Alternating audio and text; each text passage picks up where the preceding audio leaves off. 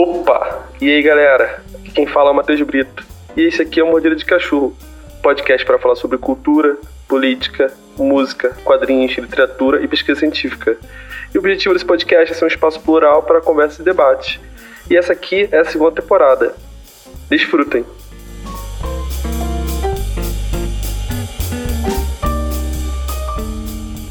E aí, Luciano, maneiro te ver, cara. Infelizmente se viu há pouco tempo aí numa situação não tão legal, assim, né? É. Mas fazia tempo que ele não se via e já venho falando contigo sobre essa gravação faz tempo, já faz meses, fazem, fazem meses, e finalmente a conseguiu esse, esse, esse contato agora de estar tá podendo fazer essa gravação aqui. Cara, se apresenta aí para quem não te conhece. Se alguém não te conhece, eu não sei como isso pode ter acontecido. Mas se apresenta de qualquer forma. Beleza. É, bom dia, boa tarde, boa noite aí a quem estiver ouvindo. Que é Luciano Paz, sou produtor do Tomahawk, é, da Tomahawk Produções, do Festival Tomahawk. Estou fazendo evento há 18 anos, eventos de bandas de hardcore, metalcore, thrash, death metal, bandas black metal blasfêmico e satânico, bandas white metal de heavy metal do Senhor, abençoado, é, de banda cover que um monte de gente odeia e um milhão de pessoas amam. Estamos aí fazendo rock há 18 anos e, como a gente costuma dizer, nós temos compromisso com o rock, não importa qual seja a vertente. E fazendo aí em Caxias, em São Gonçalo, Botafogo, no centro do Rio, Nova Iguaçu, São João de Meriti, aonde tiver lugar para a gente fazer rock, a gente está fazendo. Eu acho que eu sou isso aí. é, isso e mais um pouco, né? É. Cara, como é que a música entrou na sua vida pra você estar tá fazendo evento há 18 anos? Como que isso tudo começou pra você? Cara, é, é, eu, eu lembro assim que os meus primeiros contatos com o rock foi por meio do meu irmão, que gostava de Guns N' Roses, Lamas do Sucesso pra caramba. E ele tinha várias fitas cassetes e aí eu ia ouvindo essas, essas bandas. É, quando surgiu a MTV, foi bem interessante porque a gente podia ver os caras que a gente estava ouvindo, né? Na fita cassete, no vinil. Meu irmão de vez em quando pegava os vinis, aí gravava em cassete e tal. E ali eu tive mais contato, tendo assim uma personalidade musical própria, conforme eu fui conhecendo as bandas que estavam tocando naquela época, que era Skid Row, Guns N' Roses, é, Bon Jovi, né? Tinha um Poison também, todo mundo com cabelo de poodle, né? E que era o cabelo da moda, essas bandas de hard rock. E aí eu fui conhecendo um pouco do rock e tal e fui adentrando aí. É, daí fazer música, eu me atrevi em 99, eu tinha 19 anos, 2000, a ter uma banda cover de Legião Urbana. É, eu era muito fã de Legião Urbana e o meu timbre de voz, eu, eu só sei cantar igual Renato Russo. Eu não tenho assim uma forma de cantar própria, sabe? Tem que fazer aula de canto para despertar uma forma própria assim minha de cantar. É, até por isso também eu não canto. Acho que na época, devido à falta de experiência e falta de vergonha também da idade, eu montei essa banda com os colegas, tal. A gente nem chegou a fazer show nem nada, mas era mais um lance assim de diversão mesmo. E depois a gente foi fazer o Tomahawk, né? É, inclusive com o pessoal que era dessa banda, né? Que era o Leandro e o Eduardo, que era daqui de Caxias. Eles nem tocam mais, trabalham com outras coisas, é, e relacionados à música tal. É, mas a gente começou a fazer o Tomahawk, né? Fazer os eventos. E devido a essa paixão, né? Pelo rock, pela música, isso daí foi, foi acho que era um caminho meio que natural. Né? Se eu não enveredasse para ter uma banda, ou eu ia ser dono de algum estúdio, ou ia ser hold de alguma banda, ou ia ter a minha própria banda, alguma coisa assim. Pô, pode crer. Então você se manteve ativo na música da forma que você achou, né? Assim, né? Então sempre se manteve ativo, né? E você falou aí que você começou a fazer com esses amigos os eventos de Tomahawk, mas qual foi o start para você fazer um evento? Assim, putz, vou fazer um evento. Qual foi o start? Isso daí é, é, é fácil, cara.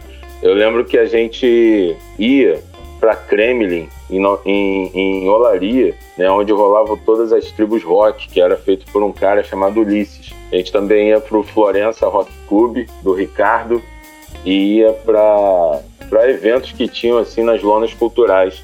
Na época, Caxias só tinha dois tipos de show de rock. Ou era metal extremo, ou era uma linha assim de indie rock alternativo anos 80, sabe? Então, ou você curtia bandas que eram na linha do Cannibal Corpse e do Mayhem, ou você curtia a banda na linha do Joy Division e do The Smith, entendeu? Era um 8 e 80 assim absurdo. Nessa mesma época, que foi 2003, é, o Leandro tinha tava com uma nova banda, né, que o Leandro era quem fazia o Tomahawk comigo no início. E o Leandro tava com uma banda e ele é, não tinha onde tocar praticamente, né? Ao mesmo tempo, Luciano Vândalo, Luciano Félix, ele tinha uma banda de heavy metal chamada Dynamo War. E essa banda já tinha gravado o CD, já estava com o CD pronto e queria lançar o CD, fazer um show de lançamento. Aí a gente juntou três bandas, que tinha uma terceira banda que era Atomic Room, a gente chamava de Atomic Ruim, porque os caras eram bem assim, bem fracos. Os caras, é, a gente chamou eles porque eles ensaiavam no mesmo lugar que, que, que, a banda do Leandro, na casa do Leandro, na verdade. E aí a, a gente foi, chamou eles, colocamos mais uma banda, que uma amiga indicou, daqui de Caxias, a Gnóis. Chamamos uma banda cover de Niterói, cover do Pearl Jam, para fechar o evento. E aí a gente fez o primeiro Tomahawk. A gente fez sem ter intenção de ter um segundo. A gente fez com a intenção de fazer um evento para as bandas dos amigos tocarem. Só que aí tanta gente foi no primeiro e deu tão certo que a gente marcou um outro no mês seguinte, né? E aí esse segundo foi sucesso também a gente não parou, né? Foi mantendo, foi mantendo. E foi legal, cara. Assim, bem, no início foi um negócio legal porque era uma novidade. É, os eventos de rock que tinham aqui eram dia de sexta ou sábado à noite. No dia de domingo à tarde a molecada podia ir e, e deu certo, assim. Tinha bastante gente. Eu lembro que no terceiro a quadra do, do colégio que a gente fazia, né, que era o Cruzeiro do Sul, estava bem lotada e, e aí a gente não parou mais, foi mantendo. Caraca, Interessante isso, hein, bicho. Começar por uma necessidade local, né? Assim, de uma circunstância que você nem espera, assim, né? E, e depois disso, assim, você continuou fazendo show em Caxias, no caso, e você, pelo jeito, você começou a fazer show de também seguindo uma, uma, uma um caminho, né? Que era banda de heavy metal e tal. E você ficou fazendo só show de metal por quanto tempo, assim? Ou, ou, ou desde o começo você não, não pensava nisso? Pensava só de juntar uma galera o que dava pra fazer. É, então, no, no o Tomahawk, no início, ele era, ele era misturado. Sempre foi assim, uma mistura danada. Porque essa banda Atomic Room, é, ela era uma banda de grunge. É, trabalho autoral, tocava cover do Nirvana, mas os caras eram grungeão mesmo. É, a Olhos, que era a banda do, do Leandro, era uma pegada mais punk. Teve a Dynamo War, que era de heavy metal, e teve uma banda de hardcore, que era Gnoise, né, que era daqui de Caxias até do meu bairro, os caras. E então foi misturado. Na segunda edição também foi a mesma coisa. Teve uma banda de classic rock, teve uma outra banda de, de punk rock e tal. Teve uma banda que tocou na segunda edição chamada Ulisses Submerso, que eles eram da Zona Norte, era uma banda bem legal. É... Então te, teve bastante banda, assim, de estilos variados, entendeu? De estilos variados. E isso daí foi, foi bem legal porque a gente conseguia agregar todo mundo, entendeu? Teve um evento, por exemplo, que tinha banda de rock alternativo, banda de rock and roll e tinha uma banda de death metal lá. E todos os headbangers estavam lá no canto, lá esperando a hora da banda tocar, entendeu? Então sempre teve essa, essa mistura. Depois, com o tempo, a gente começou a fazer eventos fechados assim em determinados estilos, né? Ainda assim, 2005, bem no, no, no, início, assim, nos primeiros anos. A gente fez, por exemplo, um evento só de metal, e foi a primeira vez que o Torture Squad tocou no Rio, né? É, que aí foi só banda de death metal. Depois a gente fez um evento só com banda punk, que foi quando o Garotos Podres veio, que foi, a gente coloca aí que foi a, a maior banda até então que a gente tinha levado para Caxias, né? E então, mas sempre teve essa, esse lance da diversidade, assim, musical, né, dentro do rock, no, no, no, nos nossos eventos. Nesse, é, até hoje, na verdade, é, banda cover que leva bastante gente, assim. Nessa época era um era um grande negócio fazer show de banda cover? Já era um grande negócio? Então, mano, é, é, fazer evento com banda cover sempre foi um grande negócio em qualquer situação assim do, do, do, do Brasil, do momento musical que se vive e tal. É, nessa época, a gente não fazia eventos só com banda cover. A gente colocava sempre uma banda cover fechando. Eu lembro que até uma vez, várias vezes que a gente trouxe bandas grandes para cá, né? Por exemplo, Matanza, quando a gente fez em 2004, 2005, a gente colocou uma banda cover do System Fadal para fechar o evento. No dia que teve um show do Skylab, teve uma banda cover do Korn, né? Então sempre tinha banda assim, teve um show do Carbona e teve uma banda cover do Ramones no final. Enfim, aí a gente fez um evento que estava marcado no dia 10 de julho de 2005. E esse show aí foi um divisor de águas pra gente, porque esse evento era com 10 bandas e dois palcos, e todas as bandas eram de cover. Tinha banda de tudo que você possa imaginar, de System of a Down, de Korn, de Metallica, Iron Maiden. Cara, teve uma banda cover do Dead Fish. Eu, se eu não me engano, essa banda cover do Dead Fish era o Plastic Fire. Eu acho que era em 2005, porque tem uma foto do, do, do Daniel é, tocando nesse dia no, num palco que tinha uma cobertura laranja do lado de fora, assim, no estacionamento. E então ali naquele dia a gente teve mais de mil pessoas e aí foi também um divisor de água, porque a partir desse evento, a galera que fazia evento comigo, fazia shows comigo, eles não. Eles pararam de fazer. Eu comecei a fazer sozinho, quer dizer, sozinho não. Entrou o Luciano Vândalo, e mais o Mário, né? Que era outro camarada daqui de Caxias na produção comigo. E ali em diante a gente começou a fazer evento com banda cover direto direto. É, a, a, a, exemplo do que já rolava no concerto de rock do Lava Jato, do Perrone e também do Florença, né? Que já rolava evento só com cover. E aí a gente começou a fazer bastante evento de cover aqui, né? De tempos em tempos a gente fazia evento autoral que o pessoal pedia, né? Mas não dava aquele mesmo público de, de, do cover, né? Era uma outra galera, assim, mais antenada, né, com o que estava rolando no cenário underground das bandas independentes que compareciam nesses shows aí independentes. Até tinha os fominhas, assim, o pessoal que ia por ser tomahawk e tal, autoral, mas o público era bem menor. Eu lembro que eu pedi desculpa para as bandas que o show só deu 300 pessoas, sendo que o Tomahawk de cover dava mil. era outra, outra, outro tempo, né? Assim, o rock estava na mídia, né? De certa forma, sei lá, tinha Evanescence, Red Hot, né? Um monte de banda, Rádio Cidade, é, Transamérica, Rádio Mix tocando rock direto. Então tinha público para fazer evento até todo domingo, né? Que teve uma época que a gente ficou fazendo evento todo domingo também. E eu pedia desculpa pro pessoal, pô, desculpa aí, cara, hoje tá vazio. E o pessoal tá vazio, como assim, cara? Pô, tem 400 pessoas só. E hoje em dia, se a gente faz um evento de 400 pessoas, igual foi o Pulso, né? O, fe o festival Pulso que a gente fez lá no Odisseia, pô, a gente comemora pra caramba, né? E com bandas grandes até, né? A gente comemora. A realidade hoje é, é outra, totalmente diferente. Totalmente diferente, cara. É, e, cara, falando, e te entrou nesse, esse meio de cover, qual seria a diferença de banda cover pra banda tributo? Porque realmente aparece no flyer lá e, e aí? Tributo, cover, e aí? Qual a diferença disso aí? É, o pessoal acha que é tudo a mesma coisa. É, o cover, ele, ele é um cover fiel ao, sei lá, o Led Zeppelin, né? Ou o Pearl Jam. Vou usar um exemplo aqui de uma banda daqui do Rio, que é a banda até apadrinhada pelo próprio Ed Vedder, que é a banda Black Circle. Esses caras são dali da área da Tijuca e tudo é idêntico ao show do Pearl Jam ao vivo. A voz do cara é idêntica à do Ed É tudo igualzinho. Aí vem uma, uma parada. Esse daí é o cover. O tributo é tipo, vamos dar um exemplo. A Marcha das Árvores vai fazer um tributo ao Pure Jam. Vocês vão pegar lá 20 músicas, vão ensaiar, vão tocar do jeito de vocês e estão fazendo o tributo. Você não canta igual o Ed Vedder. O timbre de guitarra do Jimmy não é igual do Stone Gossard, né? O Dave não vai tocar baixo igual o Jeff do Pure Jam, né? E por aí vai.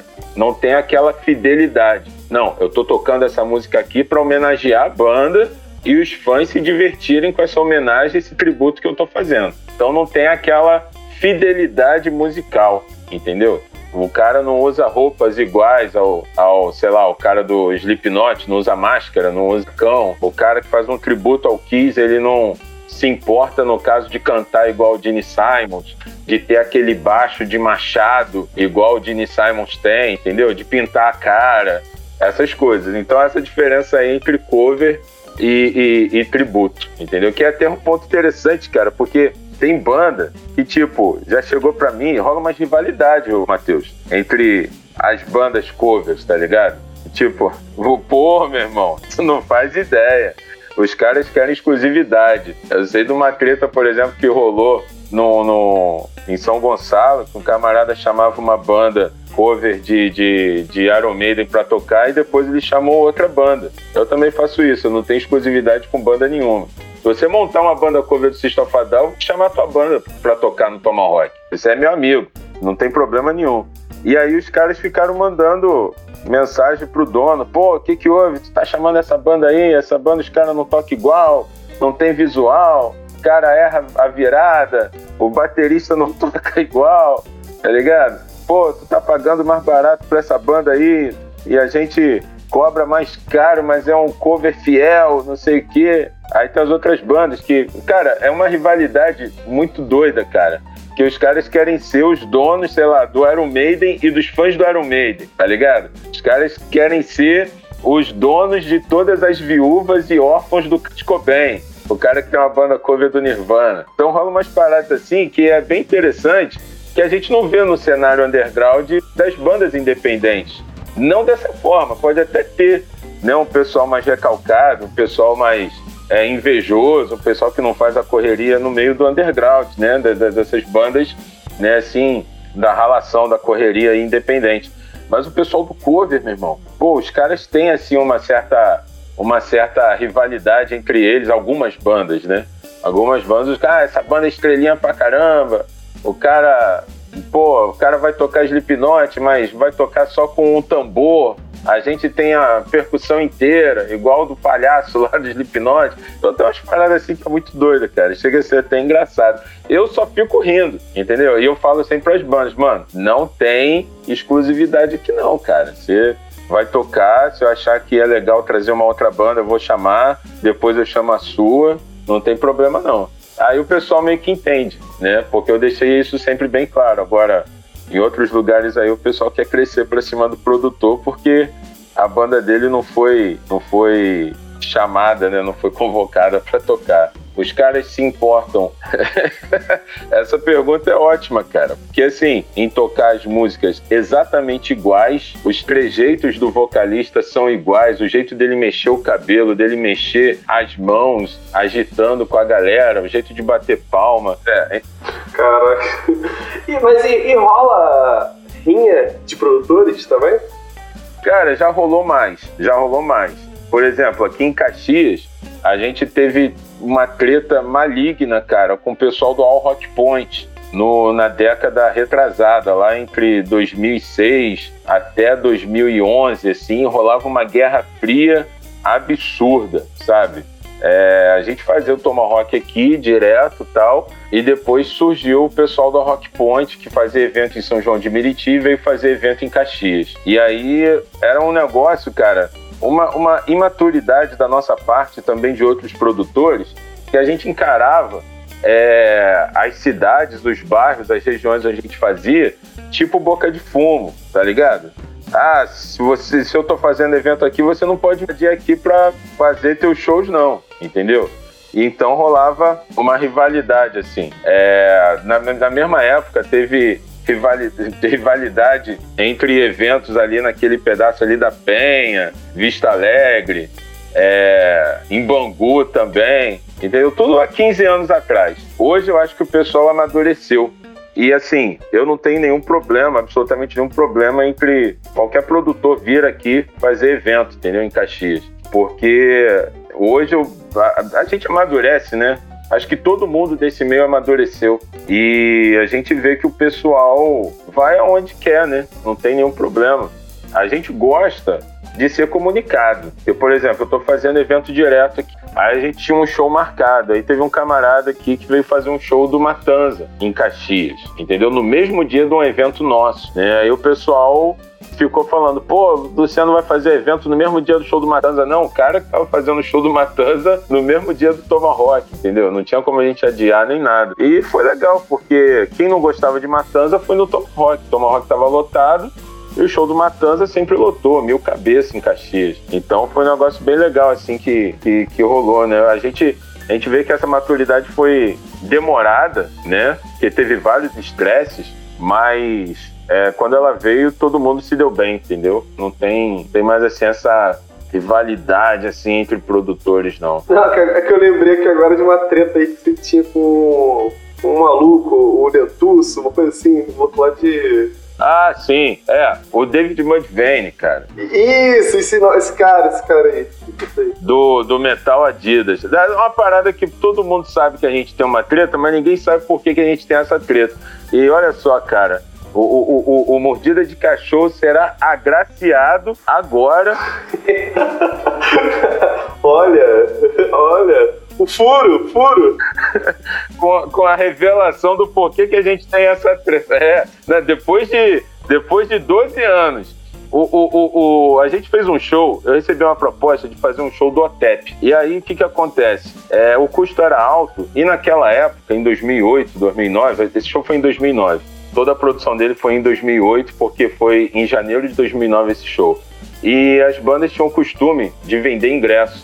Vários produtores tinham o costume de botar as bandas para vender ingressos nesses shows grandes. E aí a gente, eu pensei assim, pô, vou chamar o David para fazer esse evento comigo, porque ele tem contato com banda de tudo que é canto do Brasil e ele vai arrumar banda aí para vender ingressos. Ele arrumou, arrumou banda de Santos, banda do Espírito Santo, banda de São Paulo, teve banda de Belo Horizonte que veio para cá tocar. E aí, o que, que acontece? É, a gente combinou assim: a gente tinha uma parte do dinheiro é, é, com as bandas, né, das vendas dos ingressos, é, uma parte de venda de ingressos nas lojas, mais uma grana de dinheiro que eu coloquei. E o show deu um prejuízo na época de 5 mil reais, 5 mil e pouco. É, o, o, David, cara, ele fez um monte de besteira durante o evento, sabe? É, várias coisas, tipo tratar os outros mal. Tem o, o próprio Luciano Vândalo, que não me deixa mentir, que se estressou com ele num certo momento, ele estava sendo grosseiro com o pessoal na fila, que estava querendo entrar e tal. Então a minha paciência foi, é, é, foi, foi acabando assim aos poucos. No final do show, eu cheguei para ele e falei, né, cara, é, o, o, o evento deu prejuízo, 5 mil e pouco, você tem que casar aqui de dinheiro 2.735 reais. E ele falou que não tinha esse dinheiro, sendo que ele falou que tinha pego o cartão de cartão do banco da sogra dele para sacar dinheiro, tal, não sei o quê. E ele não falou que não ia botar a integridade dele e da esposa em risco para procurar um caixa eletrônico para sacar esse dinheiro. Aí, meu irmão, fudeu. Nesse momento aí, cara, eu fui, eu olhei assim pra cara dele, eu falei, tu não vai pagar, não vai dar dinheiro nenhum aqui, cara? Não, não vou. Aí eu fui, dei três tapas na cara dele, fui seguro por um vizinho meu, que estava lá trabalhando, e desde então há essa rivalidade, porque assim, o David, ele não conseguiu crescer, ele só se queimou, né? Assim, na cena, vários eventos zoados pra caramba, é, e a gente conseguiu crescer, a gente fez show Circo Voador, a gente fez é, vários eventos em Caxias, é Crisium, a gente fez o Sepultura no mesmo ano dessa treta aí, que foi o maior evento assim de, de, de, metal, de rock que teve assim em Caxias praticamente, né? Um dos maiores, né? A gente fez uma porrada de show foda.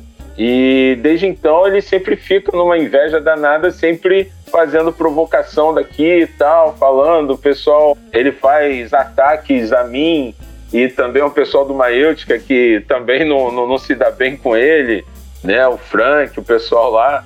Então ele gosta de dizer que o quem não gosta, por exemplo, ele é bolsonarista. O último print aí é um, um ano e pouco que post, me mandaram de uma postagem dele. Quem não gosta do Bolsonaro é, frequenta evento do Tomahawk e gosta de bandas ruins como Maêutica. Caralho. Umas paradas assim totalmente sem nexo, tá ligado? Mas essa foi a treta. E assim, o cara continua falando aí. No, 12 anos depois, entrou pra igreja, aí diz que é um novo homem e que não quer treta, aí depois passa, sei lá, 20 minutos já tá xingando todo mundo, entendeu? Não, não tem coragem de botar o pé no Rio de Janeiro, que tem um monte de gente que ele ficou falando mal, falando mal, falando besteira, e quer pegar ele, né? E tá lá servindo o Senhor, sei lá onde, em Minas Gerais, canta aí, escondido em algum buraco aí do Brasil, essa figura. Caraca, esse é o arco inimigo. Pois é, cara. Caralho. Que doideira, hein, cara? Mó doideira. Mas aí tu, tu chegou num ponto aí no, no seu, sua, sua fala que eu até falar também. Em relação ao pay to play, o famoso pay to play. Sim. Que já. que não, não, não se ia falado mais sobre isso mas hoje em dia nunca, nunca mais ouviu falar, mas que isso na virada dos anos 2000 para 2010 era debate toda semana, era, era, era postagem na, nas redes sociais da época, uh, e eu falo toda hora, toda hora. E umas pessoas, uma das pessoas mais faladas do Rio de Janeiro era você, justamente. Você, você e mais uma, dos, uma ou duas outras pessoas. O pessoal da, da Monster Music e tal. É. Mas e aí, cara? É, tem a Monster Music, isso, Matheus, tinha também outras pessoas também, cara, tô tentando lembrar agora. Sim, Matheus. Agora, mas aí você também era uma pessoa que era muito citada, tipo, é coisas, é, coisas boas e coisas ruins, prós e contras. E, e, e, acho que ninguém nunca chegou num, ponto final sobre isso. Cara, eu gostaria de estar tá falando um pouco a respeito e tal. Sim, pô, interessante você falar isso. Existem duas, duas coisas aí nesse contexto que o pessoal generalizava, né? As bandas vendiam ingresso. E aí o pessoal falava, ah, isso daí é o pay to play. É, pra, pra mim é o contrário. O, o pay to play é quando o cara tira do bolso mesmo, tipo, dois mil reais pra tocar com uma determinada banda, pra tocar com Black Label Society. Quer dizer, Black Label Society nem seria dois mil reais, mas tipo, paga 10 mil reais pra tocar com uma banda grande, tipo Black Label Society, o Amon Amarth, entendeu? O Behemoth ou qualquer outra banda assim grande, né? É, isso daí para mim é o pay to play. O, e, e, que é uma parada muito mais normal, por exemplo, nos Estados Unidos e na Europa, e aqui o pessoal fica torcendo o nariz, né? É, do, do, que o pessoal possa imaginar, é muito mais normal. É, por exemplo, há algumas bandas que você mal ouviu falar na vida e que tá com o nome pequenininho lá no festival lá, né? Tem um festival grandão. Tá lá o festival com... É, eu fiz o show do Ignite, Ignite, né? O Ignite, não sei como o pessoal prefere. É, foi Ignite, Hundred e uma banda chamada, eu acho que era Deep Neck. É, eu não lembro o nome, era alguma coisa assim. Sei lá, Bring Me The Horizon, Parkway Drive, é, ou Cannibal Corpse, Metallica, Megadeth e aí vai diminuindo o tamanho das bandas, né? Vai diminuindo o tamanho das logotipos. E aí lá embaixo tem umas bandas que não tem nem o logotipo. Tá lá o nome das bandas lá tudo pequenininho. Essas bandas, elas pagam para tocar, né? Em determinados festivais e de, determinadas turnês. Eu, por exemplo, fiz um show de uma banda. Mas foi no mesmo dia esse show? Acho que o Deep Neck acho que foi separado. Então é outro nome, cara. Eu não lembro o nome dessa banda. não sei se você tem internet fácil aí para procurar esse, esse show. É, mas era 100 Ignite mais uma banda gringa gringa. Teve até o Malvina e o Plastic Fire nesse show. Foi no Teatro Odisseia, eu acho que foi 2015. E aí tem uma parada que é muito interessante. O... Essa banda, ninguém via falar dela, ninguém conhecia essa banda. E essa banda abriu a turnê toda no Brasil, dos caras, entendeu? Pagando para tocar quem tava fazendo o show, ou a banda principal, ou o que for. Às vezes o próprio agente da banda principal, ele vira e fala pro, pro, pro cara da turnê, ó, a gente tá indo pra uma turnê assim, assim, assado, e tem que ter essa banda aqui. E o cara que está fazendo a turnê aqui no Brasil, na América do Sul, ele simplesmente baixa a cabeça, não, beleza, vamos fazer essa turnê aí, entendeu? O valor é tanto, você paga, pronto, o cara vai lá, paga e beleza. Agora, o lance da venda de ingressos é outra parte. É, o produtor, ele queria ver a casa cheia, ele queria ter também uma segurança de que os eventos iriam se pagar e ele não ia tomar prejuízo. A gente colocava tipo 20, 30, às vezes até 40 ingressos para uma banda vender. Eu lembro que teve show tipo do OTEP, que as bandas pegavam 50 ingressos para vender. Tinha banda que não, não tinha público nenhum para vender, sei lá, 20 ingressos. E o cara também tinha dinheiro. Eu lembro de uma banda específica que o cara nunca conseguiu vender ingresso para ninguém, nem para namorada, nem para mãe, pro pai e tal. Esse a gente pegava, quanto que é? Ah, é tanto. Pegava e casava o dinheiro. Essa prática, ela foi muito censurado, como você falou. Muita gente não gostava disso, né? E no caso específico, assim, acho que tinha dois tipos de produtores. Os que eram, os que queriam, assim, sei lá, fazer uma cena, porque, por exemplo, essa cena que hoje a gente tem de metalcore, post-HC, deathcore e tal, ela só é forte desse jeito, assim, até, vamos botar aí, antes da pandemia, com um público bom de 100, 150 pessoas, 300 pessoas, como a gente já teve em show do John Wayne, do Project 46 aqui, graças a esse pessoal lá atrás que vendia ingresso. Por quê? Porque o pessoal vendia ingresso para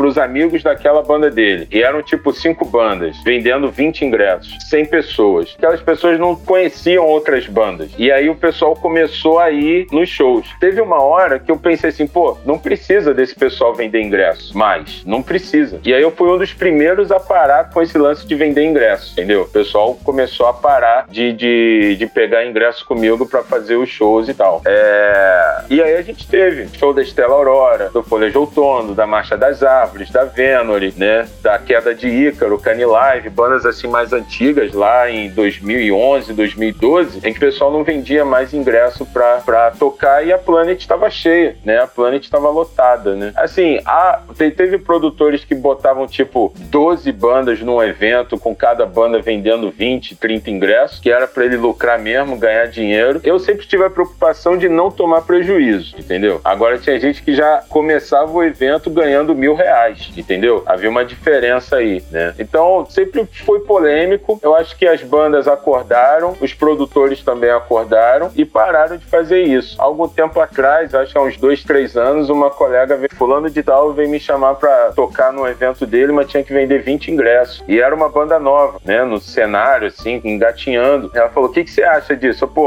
não tem necessidade. E, e acho que não tem necessidade porque o produto, os produtores daquela época, eles tinham uma preguiça muito grande de divulgar os shows, entendeu? E eles queriam garantir o público em cima das bandas mesmo. E, e acho que hoje fica muito mais fácil de qualquer produtor fazer um show, né? Na, seja onde quer que seja, na Lapa, numa lona cultural. A gente tem Facebook, tem Instagram, tem Stories, tem WhatsApp, tem tudo. O pessoal fica sabendo dos shows, só fazer shows das bandas certas que vai ter público, né? Não tem essa necessidade nenhuma, assim, do pessoal vender ingresso. Né? E deixando claro, assim, que você perguntou no início, no, é, é, o pessoal generaliza e pagar para o, o, vender ingresso era pagar para tocar, entendeu? Assim, eu, eu discordo, porque tinha banda que pegava tipo 20 ingressos para vender e em uma semana me ligava querendo mais 20 e depois mais 30 e coisa e tal. Uma banda, por exemplo, que eu lembro que é uma história até com, com o DJ Terror, né? Lá, lá atrás, bem no início da carreira, que vendeu tipo uns 70 ingressos pro primeiro show, foi o For Fun, em 2000 e pouquinho, entendeu? Nesse esquema aí de pega 20, depois pega mais tal, e assim vai, entendeu? Então tinha um pessoal que se garantia, tinha um pessoal que tinha uma situação financeira melhor, que não queria,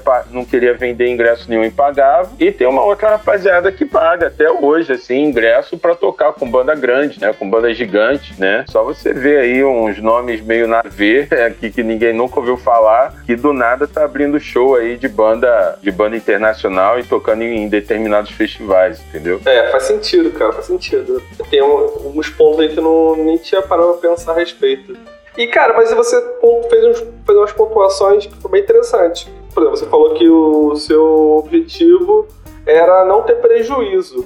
É, a princípio, né? Não ter prejuízo. É, em algum momento, o fazer evento deixou de ser algo que tu fazia de vez em quando para se tornar uma profissão para você?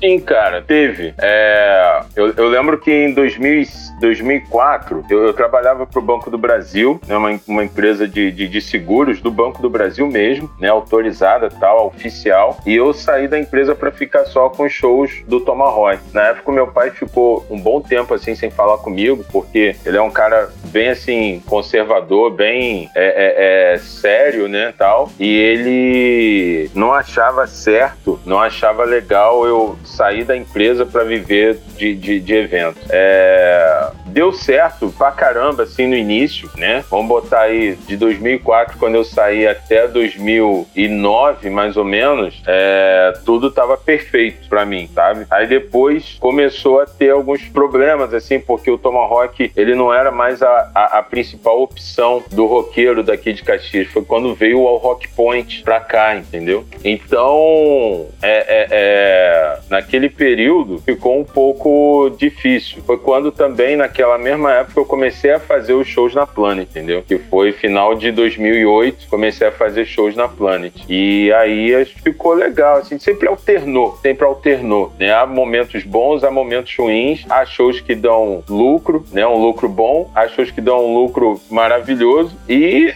tem vários shows aí que a gente faz e toma prejuízo, né? Eu costumo dizer que tem três tipos de shows. Os shows que a gente faz por amor, né? E que aí corre o risco de tomar prejuízo. Tem shows que a gente faz arriscando mesmo e aí a gente acaba, é, é, fica naquela assim, naquele meio termo, não sabe se vai ter prejuízo ou se vai ter lucro, entendeu? E tem uns shows que são certíssimos da gente fazer e saber que vai dar lucro, entendeu? Então isso daí tem uma, uma alternância, né? É, é nos eventos de cover eles dão lucro, né? Os shows shows de hardcore não. Entendeu? O show de hardcore não. É, enfim, tem essa, essa parada aí. É, e essa sua resposta deixou já ponto para várias perguntas, outras perguntas. Uma delas também que, eu, que você até começou a responder é quando é que foi que você começou a fazer show fora de Caxias? E o porquê? Você falou agora que foi essa época da, da Rock Point e tal. Mas me conta mais aí como é que foi isso, de você sair de eventos na Planet Music e outros lugares que eu lembro que você fez um fez evento na R9 lá na Taquara, etc. É, bem lembrado. Gente, eu lembro que, que vocês tocaram num show que eu fiz do Confronto. Sim. Lá em Jacarepaguá, na R9, né? Isso. Pode crer. É, isso daí. Esse show foi, inclusive, acho que 2007, 2008. E foi na época que o Rock Point estava aqui em Caxias. E na mesma época, eu tentei fazer uns eventos autorais aqui. E o povo não queria ir em evento autoral. E aí eu fiquei meio que frustrado, tal, porque eu, eu tava. Sempre eu gostei das bandas autorais, de hardcore, de, de metal hardcore, de metal. E o pessoal não tava colando. E aí eu, pô, o pessoal de Cascadura, dali da Zona Norte, se interessa mais. E aí eu até levantei a bandeira de que o Tomahawk não ia fazer mais evento de cover e tal. E a gente ficou um tempinho sem fazer evento em Caxias, só se dedicando aos eventos da Plane, entendeu? E tava dando muito, muito, muito certo. Tava fluindo bem pra caramba. É... Foi nessa época aí. Na mesma época a gente fez alguma. Eu fiz alguma coisa em Botafogo, lá na Audio Rebel. Eu lembro que a gente fez o Alto Teu de Revolta lá. Fizemos o On True Reason também. É... Fizemos um evento só com bandas independentes de lá da Zona Sul, né? Misturando também com o pessoal da Baixada. Foi uma parada, assim, bem doida, assim, bem um choque de realidade, que tinha um pessoal, por exemplo, de uma banda daqui de Caxias, que era da roça, era do Parque Paulista, Santa Cruz da Serra, uma área mais, assim, distante daqui do centro de Caxias, e o pessoal era super tranquilo, humilde, e lá o pessoal que tava na, na, na, na Audio Rebel naquele dia era tudo rico, sabe? O público, o pessoal com roupa de marca, com tênis caro, com celular de última geração, e o pessoal daqui de Caxias tentando fazer uma.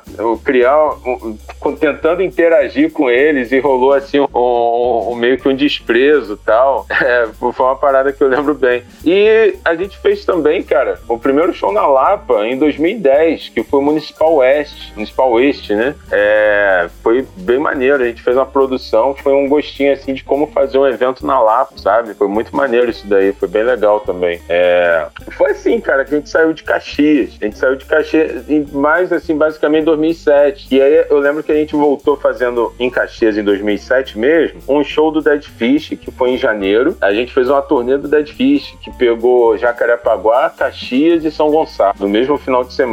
E de, dois meses depois a gente fez um show da Pit em Caxias. E assim, o pessoal, caraca, o Tomahawk tá vivo, tal, tá fazendo show em Caxias, de novo, tá fazendo a Pit. A Pit no auge do segundo CD, sabe? O pessoal não acreditou. Então foi, foi, foi assim que a gente saiu de Caxias. Mas por causa do Rock Point, pra gente meio que, sei lá, fugir da, da, da, da concorrência tal do, do, do, do, outro evento, entendeu? Uhum, pode crer, cara. E te falando em Municipal Waste, eu não, lembro, eu não sabia, não lembrar que foi você fez esse evento. E eu lembro que esse dia choveu pra caralho no Rio de Janeiro que alagou a porra toda e eu não consegui ir no show. E eu sou fãzaço da banda, cara. Queria ter muito tempo do show. Exatamente. Esse show aí foi feito pelo Kaká Prates, e ele é do, tem uma produtora lá em São Paulo. Ele que trouxe a banda, a gente fez a produção toda aqui. A gente colocou ingresso para vender, né? Cuidamos de tudo lá do palco, backline, etc. Não tinha o nosso nome, mas foi até uma das primeiras experiências assim que a gente, que eu no caso, trabalhei para uma outra produtora, entendeu? Foi um negócio bem legal. É, nesse dia aí do show do Municipal Este que você tá falando, falando, teve um show do Guns N' Roses na Praça da Apoteose. É, choveu pra caramba que o palco do show do Guns voou saiu do lugar ou desabou, alguma coisa assim. É, choveu tanto que caiu uma árvore lá na, na Mendiçá, perto do, da onde era a Odisseia, fechou o trânsito dali. E no Maracanã o Flamengo ganhou do Vasco de 2 a 1 um. Eu nunca vou esquecer disso. Porque tem, tem um amigo, cara, talvez você conheça ele, o Márcio Bliza. Ele é lá, ele tem uma banca de, de, de CD, de vinil, lá na Pedro Lessa, ali na Cinelândia. E o ele é vascaíno e ele falava que toda vez que tinha show é, no Odisseia, né, que era uma novidade, não era sempre que tinha show lá, o Vasco perdia. e ali foi o primeiro show, foi o primeiro show que teve que o Vasco perdeu e dali em diante, toda vez que tinha show ele ia, o Vasco perdia. Sempre foi isso. Caraca. Aí eu não esqueço desse detalhe. Eu, eu, lembro desse show, eu não fui, eu lembro que o cara em live abriu e tal, eu, eu ia até com os caras e tal. Eu falei, eu, puta, fiquei puto, falei, caralho, mano, eu queria muito ver esse show e eu. Até hoje é uma parada que me arrependo de não ter ido. Sim. Puta merda, caralho. Pode crer. Porra, deve ser incrível. Foi, foi absurdo. Porra, imagino, cara. Eu gosto, eu gosto pra caralho. Até hoje eu ouço é, é, eles com muita frequência, tá? E, porra, deve ter sido incrível mesmo, cara. E falando, você tá falando que tipo de. Pô, você toma aqui bandas maneiras, tipo Municipal Waste e tal, bandas que a gente gosta, né? Pô, mas você faz banda, show de banda que você não gosta? Pô, pra caramba, Matheus. Meu irmão. Mas como é que é essa relação aí? Caraca, mano. Como é que é essa relação aí? Às vezes, dependendo da banda, é uma relação de sono. Porque, por exemplo, Doom Metal, cara. A gente fez um show do Imago Mortis. Cara, eu amo os caras do Imago Mortis. Eu amo o, o, o Alex Voss pra caramba, pra caramba. Foi um dos seres humanos mais fantásticos que tem, assim, na, na cena metal.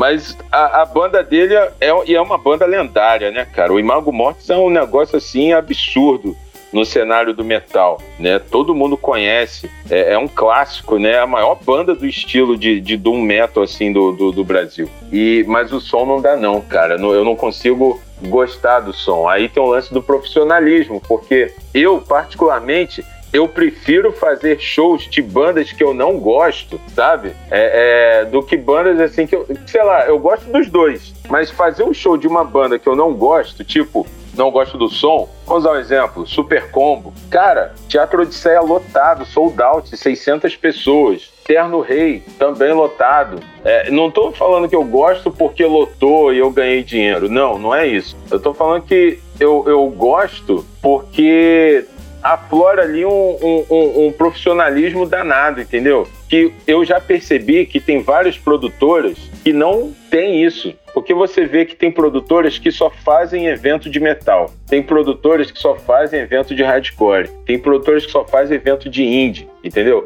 Não, o Tomahawk, a Tomahawk Produções, ela faz evento de tudo. A gente está antenado aí de que, quais são as bandas grandes, quais são as bandas né, que, que vale a pena fazer, que a gente pode se arriscar fazendo um show, entendeu? E tem muita banda, cara, que eu não gosto e que do som não me agrada, que caraca, mané, essa banda aí, pô, vamos fazer o show deles, mas é, a gente admira a correria, admira é, o profissionalismo dos caras, entendeu? É, eu admiro eu gosto dos caras pra caramba, mas a música que os caras fazem às vezes não, não, não me agrada, né? E, e tem isso aí, mas faz parte do profissionalismo. Uma vez me perguntaram isso, né? Um, um colega meu me perguntou: você faz é, show de banda que você não gosta? Eu falei, pô, cara, eu não aguento mais ouvir Sistofadal, cara. E o Tomahawk aqui tem que ter Sistofadal, tem que ter Korn, tem que ter Slipknot, tem que ter Metallica e Iron Maiden, mané. Entendeu? Quando toca The Trooper no, no intervalo, eu de DJ lá, mano, porra, nego surta, fica doido, joga cerveja pro alto, abre roda, pula de cima do palco, tá ligado? E eu fico assim, caraca, mané, eu deixei de gostar de Iron Maiden, sei lá, tem 20 anos. tá entendendo?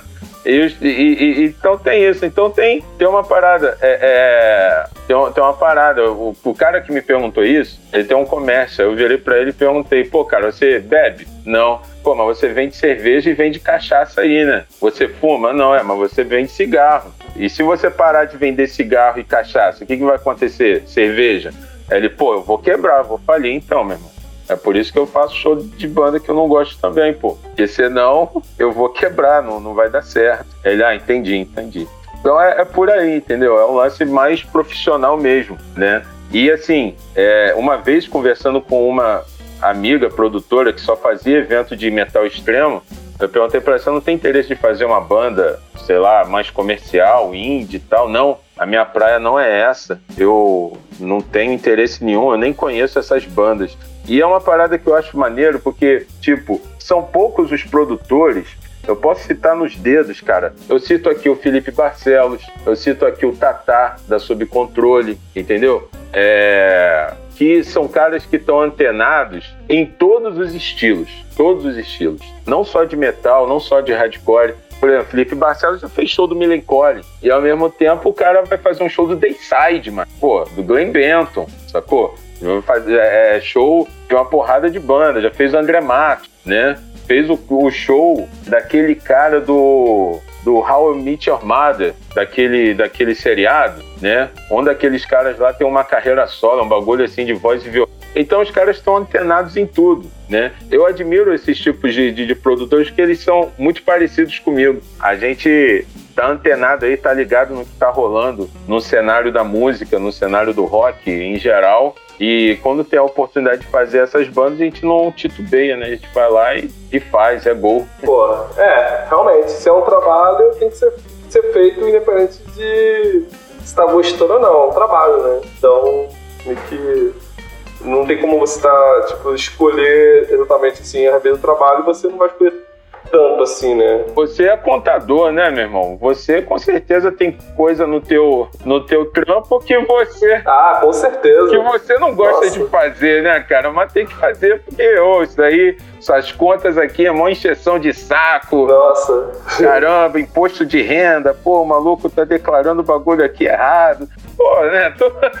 Porra, tem muita coisa que eu me estresso, cara. Porra, é foda. Pô, imagina. É, tem, tem, que fazer, caraca, é isso aí, né? Fazer é isso aí. Bora. Mas é, cara, mas em relação ao que tu falando aí, tipo, por exemplo, você falou que, ah, porra, fez o Terno Rei, fez Super Combo, é até, é até recente isso, né?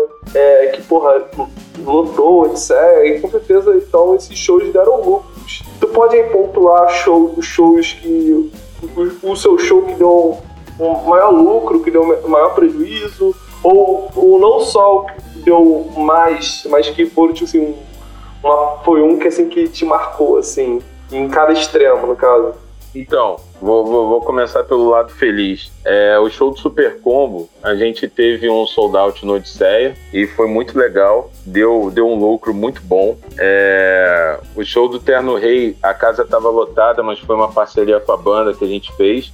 Deu um, um resultado muito bom também, é, embora a gente tenha ganho bem menos assim do que, por exemplo, no caso do, do, do Super Combo, né? Esses mais recentes. Tiveram shows na época entre 2004 e 2005. A gente nunca, a gente fez aí dois anos de evento direto todo mês, todo mês, às vezes até dois eventos no mesmo mês, em que a gente não sabia o que era prejuízo, entendeu? O prime a primeira vez que eu tomei prejuízo num show foi o show do Garotos Podres. Por quê? Esse show havia um, um, um papo né, tenso de que ia ter muito skinhead no evento. E aí a gente colocou 14 seguranças. Isso em 2005. 14 seguranças e eram 50 reais o valor do cachê, né? Da, da, da, da diária. Cachê não, da diária do pessoal da segurança. E aí o que, que acontece? Esse pessoal da segurança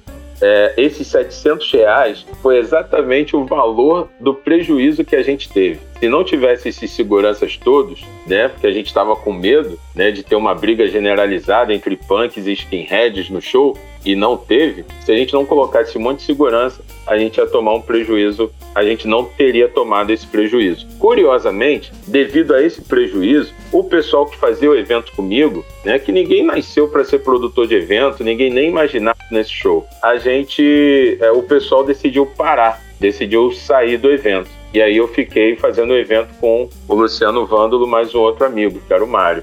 É, mais recente, né? Mais recente não, logo depois, assim, dois anos depois, em 2007, a gente fez uma turnê do Dead Fish e a gente teve um prejuízo absurdo. Fizemos eu, o Mário e mais um outro camarada, o Cláudio. É, e a gente tomou um prejuízo muito grande. Todos os três shows dessa turnê, a gente teve prejuízo. Perdão, o show de Jacarepaguá a gente teve prejuízo e o show de Caxias também.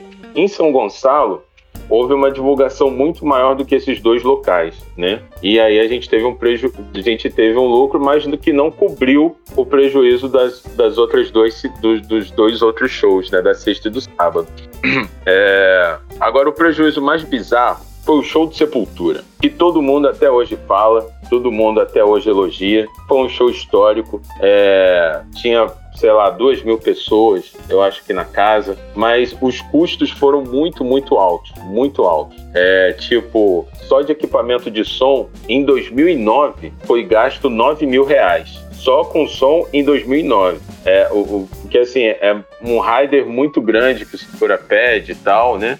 E na época a gente não tinha tanta experiência com bandas grandes assim, né? Depois que a gente foi angariando, né, esse, esse, essa experiência, né? Mas o Sepultura foi um show que deu um prejuízo muito grande, né? Bem grande mesmo. Teve também uma parcela de culpa de uma falta de comprometimento da cervejaria que patrocinou, que foi a Itaipava na época, patrocinou entre aspas, eles iam bancar todo o lance de divulgação, de propaganda. Teve outdoor na Avenida Brasil, na Dutra, na linha vermelha, na época tinha outdoor pra caramba. E acabou que os caras não chegaram junto com essa grana e essa conta ficou pra gente. Parte também da cabacice nossa, né? Que a gente não tinha tanta experiência com determinados assuntos, com contratos, etc.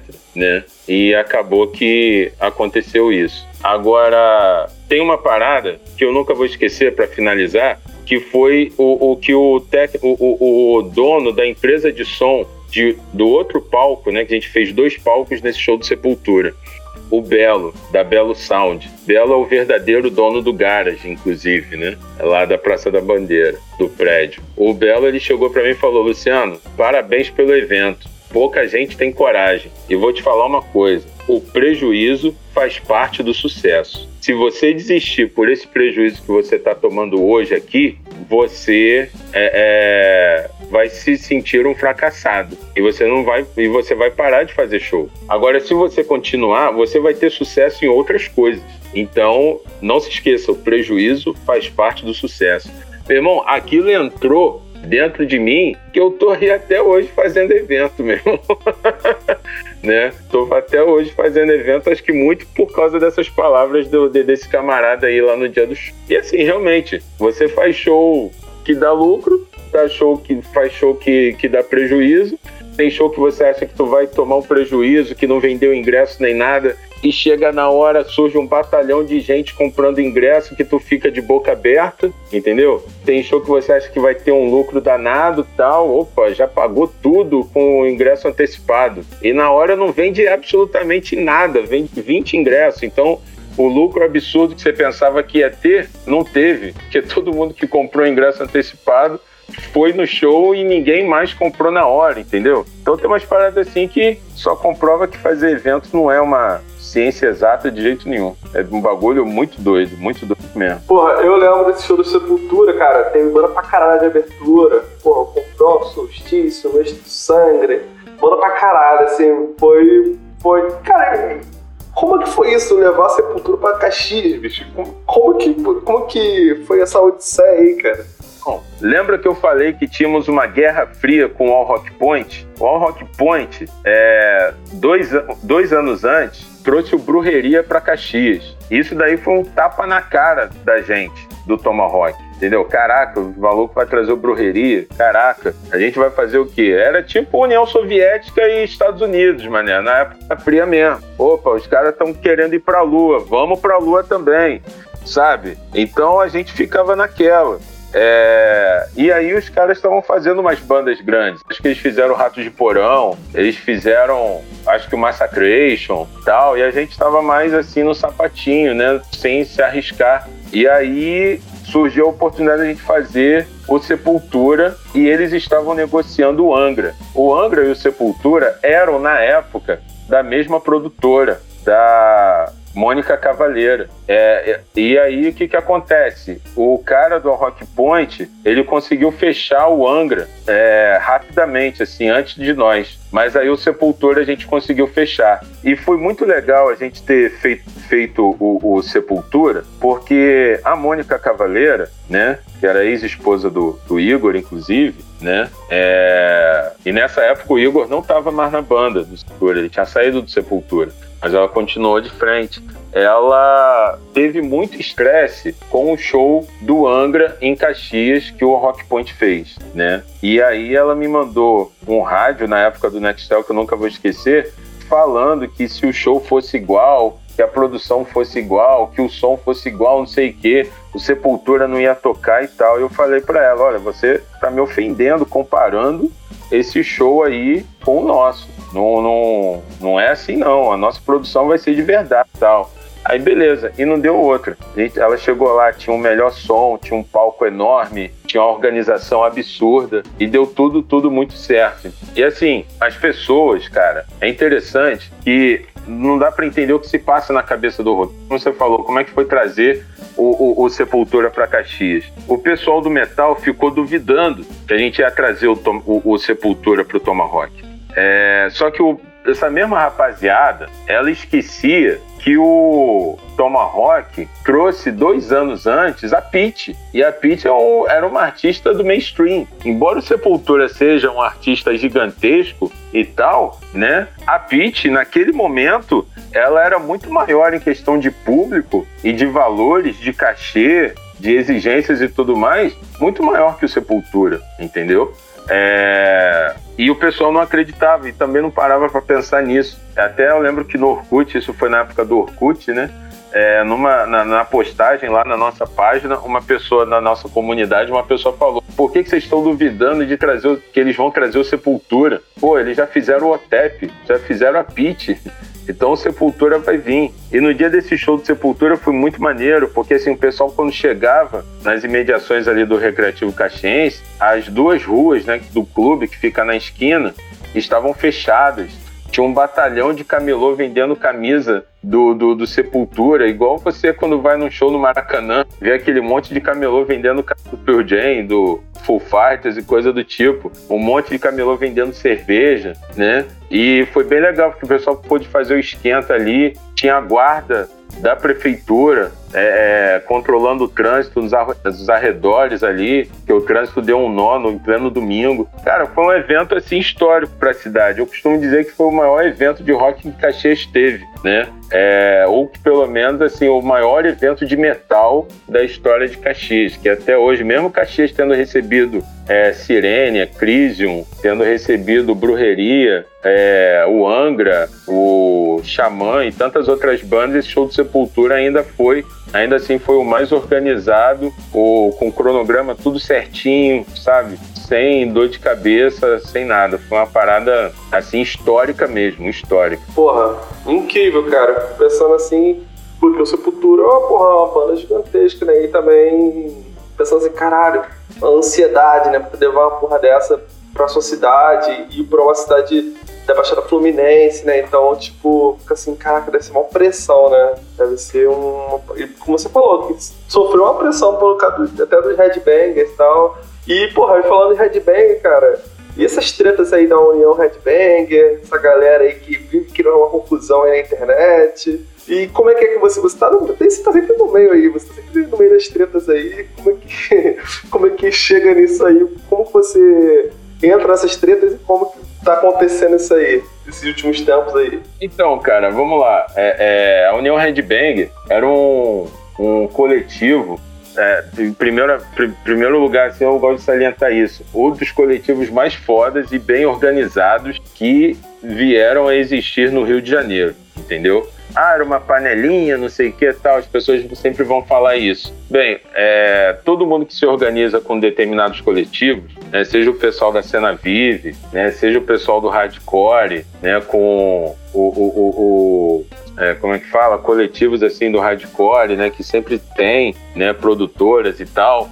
organizados pelas bandas, as pessoas que estão de fora, que não foram convidadas, sempre vão dizer que é uma panelinha. Mas a União Red Bang organizava seus próprios shows, faziam seus próprios eventos e tinham como bandeira, é, assim, eles falavam que não tinha sexismo, não tinha espaço pro, pro, pro fascismo, né, para preconceitos e também não tinha espaço para religião, né? Tinha sempre isso. Nisso daí eles boicotavam todos os eventos que é, de bandas que, que eram de, é, chamadas white metal, bandas cristãs. Então, por exemplo, se você com a sua banda que todo mundo bebe cerveja e tal, um monte de, de, de cara beberrão, bêbado, fosse tocar, sei lá, com Saint Spirit ou com Uncaved ou com a Sentido Oposto, que eram as três bandas de metal que o Rio de Janeiro tinha, né?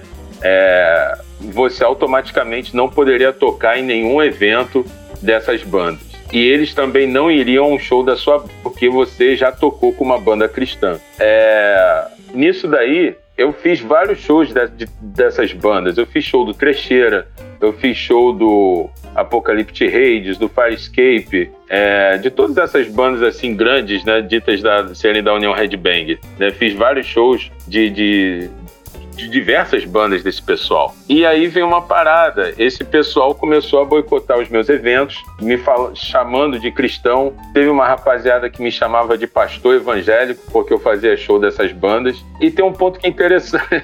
Imagina, Luciano aí, pastor.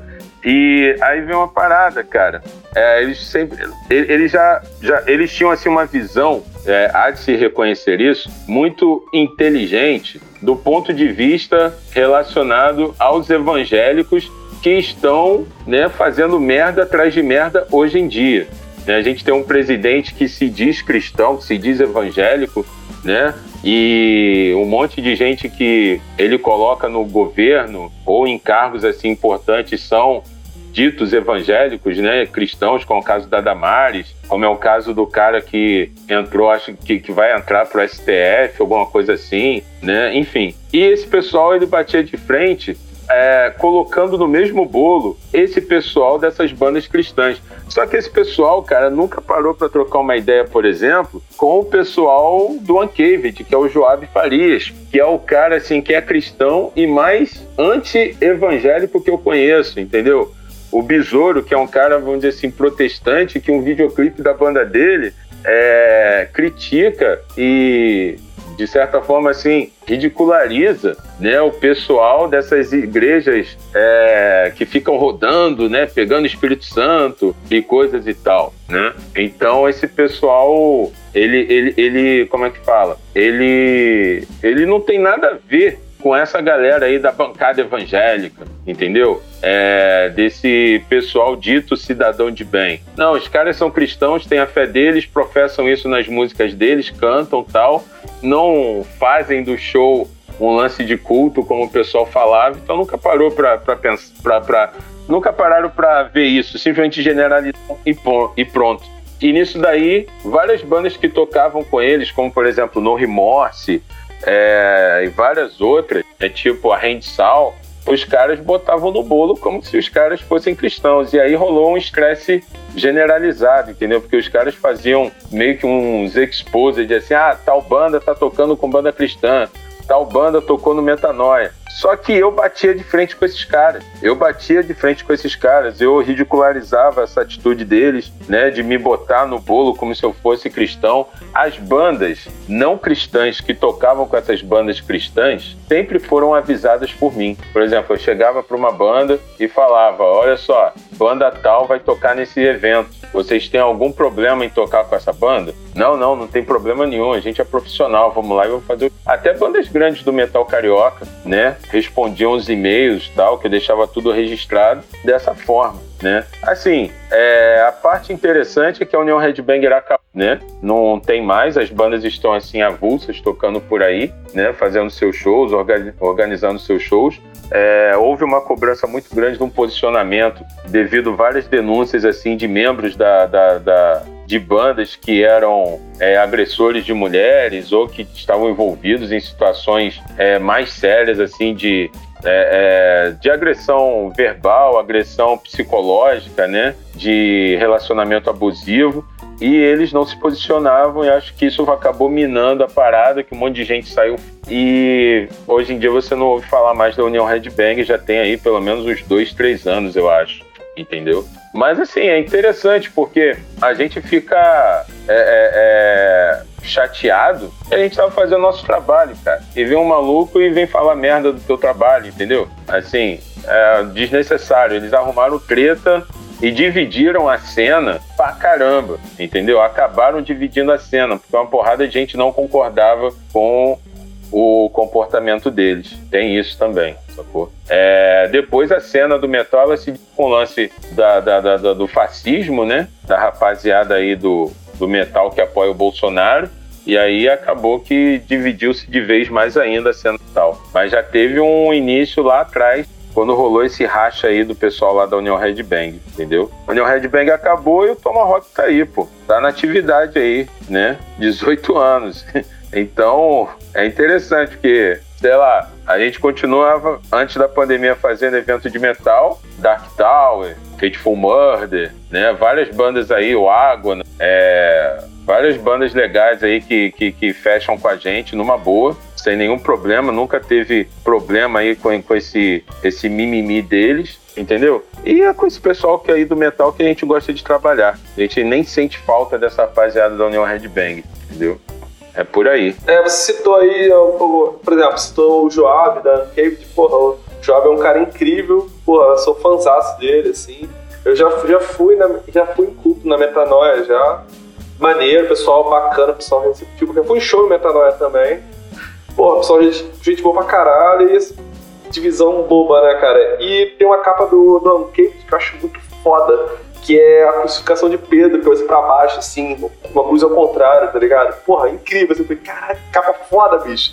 E é bíblico, mas também, pô, cruz invertida e tal. E ficou, ficou maneiro, assim. Essa capa foda. Demais. É, e no sentido oposto também, né? Banda bacana também o Cavity, Saint Spirit, porra, há mil anos aí, né? Os caras têm uns 30 anos de banda. É, e, e, e, atualmente, atualmente, assim, de metal, que eu lembre, só tem essas duas agora, que é o Sentido Oposto e o Saint Spirit. Né? Na verdade, o Saint Spirit deu uma pausa aí, que acho que o guitarrista saiu da banda, né? Mas deve voltar aí pós-pandemia que o Besouro não consegue ficar muito tempo parado, não. Pode crer. Maneiro pra caralho, cara. Mas aí, tipo assim, a gente agora, pô, entra nesse, nesse campo aí, tipo, de banda cristã, né? Porque, porra, é, citamos essas três bandas aí que estão. Tem, tem, são pessoas que têm. que frequentam a, os seus eventos, pessoas são gente boa, tipo o Joab, tem outras pessoas. E também tem diversas outras bandas cristãs que não só no metal extremo, que você também já fez evento, tipo a Folha de Outono, tem a Venery, tem outras bandas. A gente tá num momento agora que essa bancada evangélica tá forte pra caralho aí. É, tá cada vez mais bizarro esse, o, esse coronelismo cristão que tá rolando, essa, essa parada de Deus acima de tudo, e todos esses escândalos desse, desse, dessa, dessa galera cristã que tem rolado, de preconceito, de, de tudo, que tem rolado assim, de, de merda, de, coisas que sempre aconteceram, mas que estavam meio debaixo do pano, assim, né? E acabou que agora tá muito em voga, porque encontraram uma voz de fala do presidente, um idiota, e acabou que eles meio que se libertaram para falar, para botar para fora tudo que eles achavam, conservadorismo, da família, a família deles, a família deles que em teoria que é a perfeita, que, tá, etc. Cara, como é que fica em relação a isso de fazer um show de uma banda cristã hoje em dia, quando voltar a ter show, né? Quando não tá tendo show. Como é que vai ser isso em um futuro próximo? Eu acho, na minha opinião, que nada muda. Sabe por quê? Porque essa galera, cara, do, assim, pelo que eu vejo, todas essas bandas assim cristãs, né? Vamos usar o um exemplo. O Daniel, por exemplo, falecido Daniel recente, nosso amigo que, que, que morreu tem é, duas semanas. O Daniel, cara, ele era cristão, ele não tinha nenhum tipo de, como é que fala, é, ligação com esse pensamento de Deus acima de tudo, Brasil acima de todos, né? Coisa do tipo, né? O pessoal da Venore também. O Matilas, ele é um cara declaradamente, né, o baixista e o chefão da banda, o mais antigo da banda, né? Declaradamente antifa. Se você entrar no Facebook dele agora, você vai ver lá coisa lá que tá criticando o Bolsonaro, criticando o governo, né? Então, assim, a gente não tem hoje tantas bandas cristãs como antigamente. Teve uma época, tipo há 10 anos atrás, que tinha uma porrada de banda cristã né, no cenário. Assim, as bandas acabam naturalmente, né? É, algumas bandas, sei lá, os caras se casam, criam família, não tem mais tempo para banda, ou em alguns casos é realmente só uma fase, ou o cara vai tocar na noite, não quer mais saber de trabalho autoral, coisa assim. Mas a gente tem pouquíssimas bandas. A gente tem aí, no caso, Folha de Outono, a gente tem a Venore, a gente tem o Sentido Oposto, tem o pessoal da, do, do Saint Spirit, né? Que, que não, não, não são desse pensamento. É, tem algumas bandas. Eu vi, por exemplo, uma banda chamada Verso 1. Cara, é, é, eu acho que é isso, ou um verso. É uma banda, acho que é de São João de Meriti. E acho que o baterista ou baixista, o cara tava lá defendendo o Bolsonaro. Até conversei com ele falando que ele estava falando, ah, Bolsonaro 2022. Eu fui lá, é uma banda cristã. Eu virei pra, pô, cara, tu apoia esse cara tal, porque aí falei lá que era bem difícil dele, do, do Bolsonaro ser eleito em 2022, porque ele estava perdendo muito do, do, do, dos seus seguidores e tal. E ele falou que respeitava a minha opinião. É o tipo de, de, de, de, banda, cara, assim, sendo bem sincero mesmo, cara, eu não me sinto à vontade do cara tocar no meu evento, entendeu? Eu não me sinto à vontade, assim, é, de colocar os caras e não, não vou colocar. Porque quem fecha com esse governo, cara, com essa, essa postura, entendeu? Assim, é, é, é sei lá, faz por mau caratismo, entendeu? É, porque assim, a gente tá vendo aí, a gente tem provas de, do quanto esse cara ele é é, é, é, é, egoísta, é louco, ele está tentando dar um golpe, ele está inventando essa história aí do voto impresso para ele se, perma se permanecer, se manter no poder, né? E se perder, como realmente a gente acredita que ele vai perder a eleição, ele vai querer dar um golpe, dizendo que ah, foi fraudado e tudo mais. Enfim, a gente não precisa nem ficar enumerando isso, né? Então a gente quer realmente distância desse pessoal que apoia esse governo e a gente tem que aprender a, a desvincular no automático, não generalizar duas coisas que todo cristão ele automaticamente ele é fascista, entendeu? Que ele apoia o Bolsonaro e tal. E uma outra parada também, que todo headbanger ele é reaça. Eu fazia parte até pouco tempo atrás de um grupo de uma, de uma rapaziada do do hardcore, e a galera tem uma visão assim do, do, do, do headbanger como se todos eles fossem eleitores do Bolsonaro, sabe? É, a maioria do headbanger ele é reaça, tal, ele é fascista, e não é bem assim. A gente não pode esquecer que num dia chuvoso, em plena quinta-feira, antes da eleição de 2018, que o Bolsonaro ganhou, a gente teve um evento chamado Metal contra o Fascismo no Circo Voador com gangrena gasosa, é, fórceps, é, ágona, vociferatus, solifug, né? Acho que foram sete bandas, eu não lembro de todas. Mas todas essas bandas aí, além também do Dark Tower, do Hateful Murder e várias centenas de bandas que tem pelo Brasil, não são fascistas, não apoiam o Bolsonaro e são declaradamente antifas, entendeu? Não fecham com esse governo, com essas atitudes aí monstruosas de negar vacina, de querer armar a população, de preconceito para com negros, como é o caso desse diretor da Fundação Palmares, né, que o Ministério Público agora é, é, é, é denunciou ele por abuso de de, de autoridade, racismo, né? E também abuso moral e coisas assim do tipo, né? Então essa rapaziada, a gente tem que sempre desvincular as coisas e não generalizar, que as coisas já estão muito polarizadas para a gente colocar no mesmo bolo gente que não é desse jeito, entendeu? Eu sempre gosto de frisar essa, essa essas paradas aí. Né? Então, assim, tem que ver. Essa banda aqui é cristã. Pô, mas os caras, eles são isentão? Eles são de direita? Eles são de esquerda? Tal? Como é que é isso? Entendeu? É, esses caras aí que são headbang, esses caras são reaça? São isentão? Como é que é? Porque a gente sabe que tem muita gente que é cristã que fecha com Bolsonaro e tem muita gente que não. A gente sabe também da mesma forma que tem muito reaça que fecha e muitos outros que não, né? Como eu citei aqui o exemplo. Então, acho que tem que ter esse, esse bom senso aí para não botar todo mundo no mesmo bolo, entendeu? Sim, com certeza, cara. E citou algumas pessoas aí que são até relativamente próximas a mim, tipo Matilas, os moleques que, que eram novela, né? Nem são mais hoje, tipo Peter uh, o próprio falecido Daniel, e de pessoas que são pessoas que são cristãs e, tipo assim, sempre tive relação super de boa com essa galera, assim, que sempre andei com eles bebendo com o lado deles, os caras de boa, tocando uma boa ideia, os caras são pessoas maravilhosas e que realmente concordo pra caramba com o seu pensamento e e a gente tem que meio que é, é aquilo, né? Separar o joio do trigo, né? Pra poder ver aí o que, o que de fato não é só porque é banda cristã ou não, é meio que o, o que tá dentro dali, né? Daquele pacote. Se tem coisa podre ou não, né? Não é só pegar o pacote e jogar ele fora, ao invés de tipo, se olhar aquilo ali direito, ver se vai ter uma coisa de boa ali, né? Cara, agora eu tava lembrando de uma outra coisa que me veio na cabeça agora, na verdade. É. Teve Teve uma época que você chegou a, a não conseguir usar o nome Tomahawk, não teve? É, teve uma época que a gente estava usando, eu estava usando um mestre Jedi e estava junto com o Tiaguinho, numa produtora que ele tinha montado, que era a Maniqueísta, ou Maniqueísmo, Maniqueísmo Produções, alguma coisa assim. Acho que era isso. É, mas aí, mas o que, que houve, assim?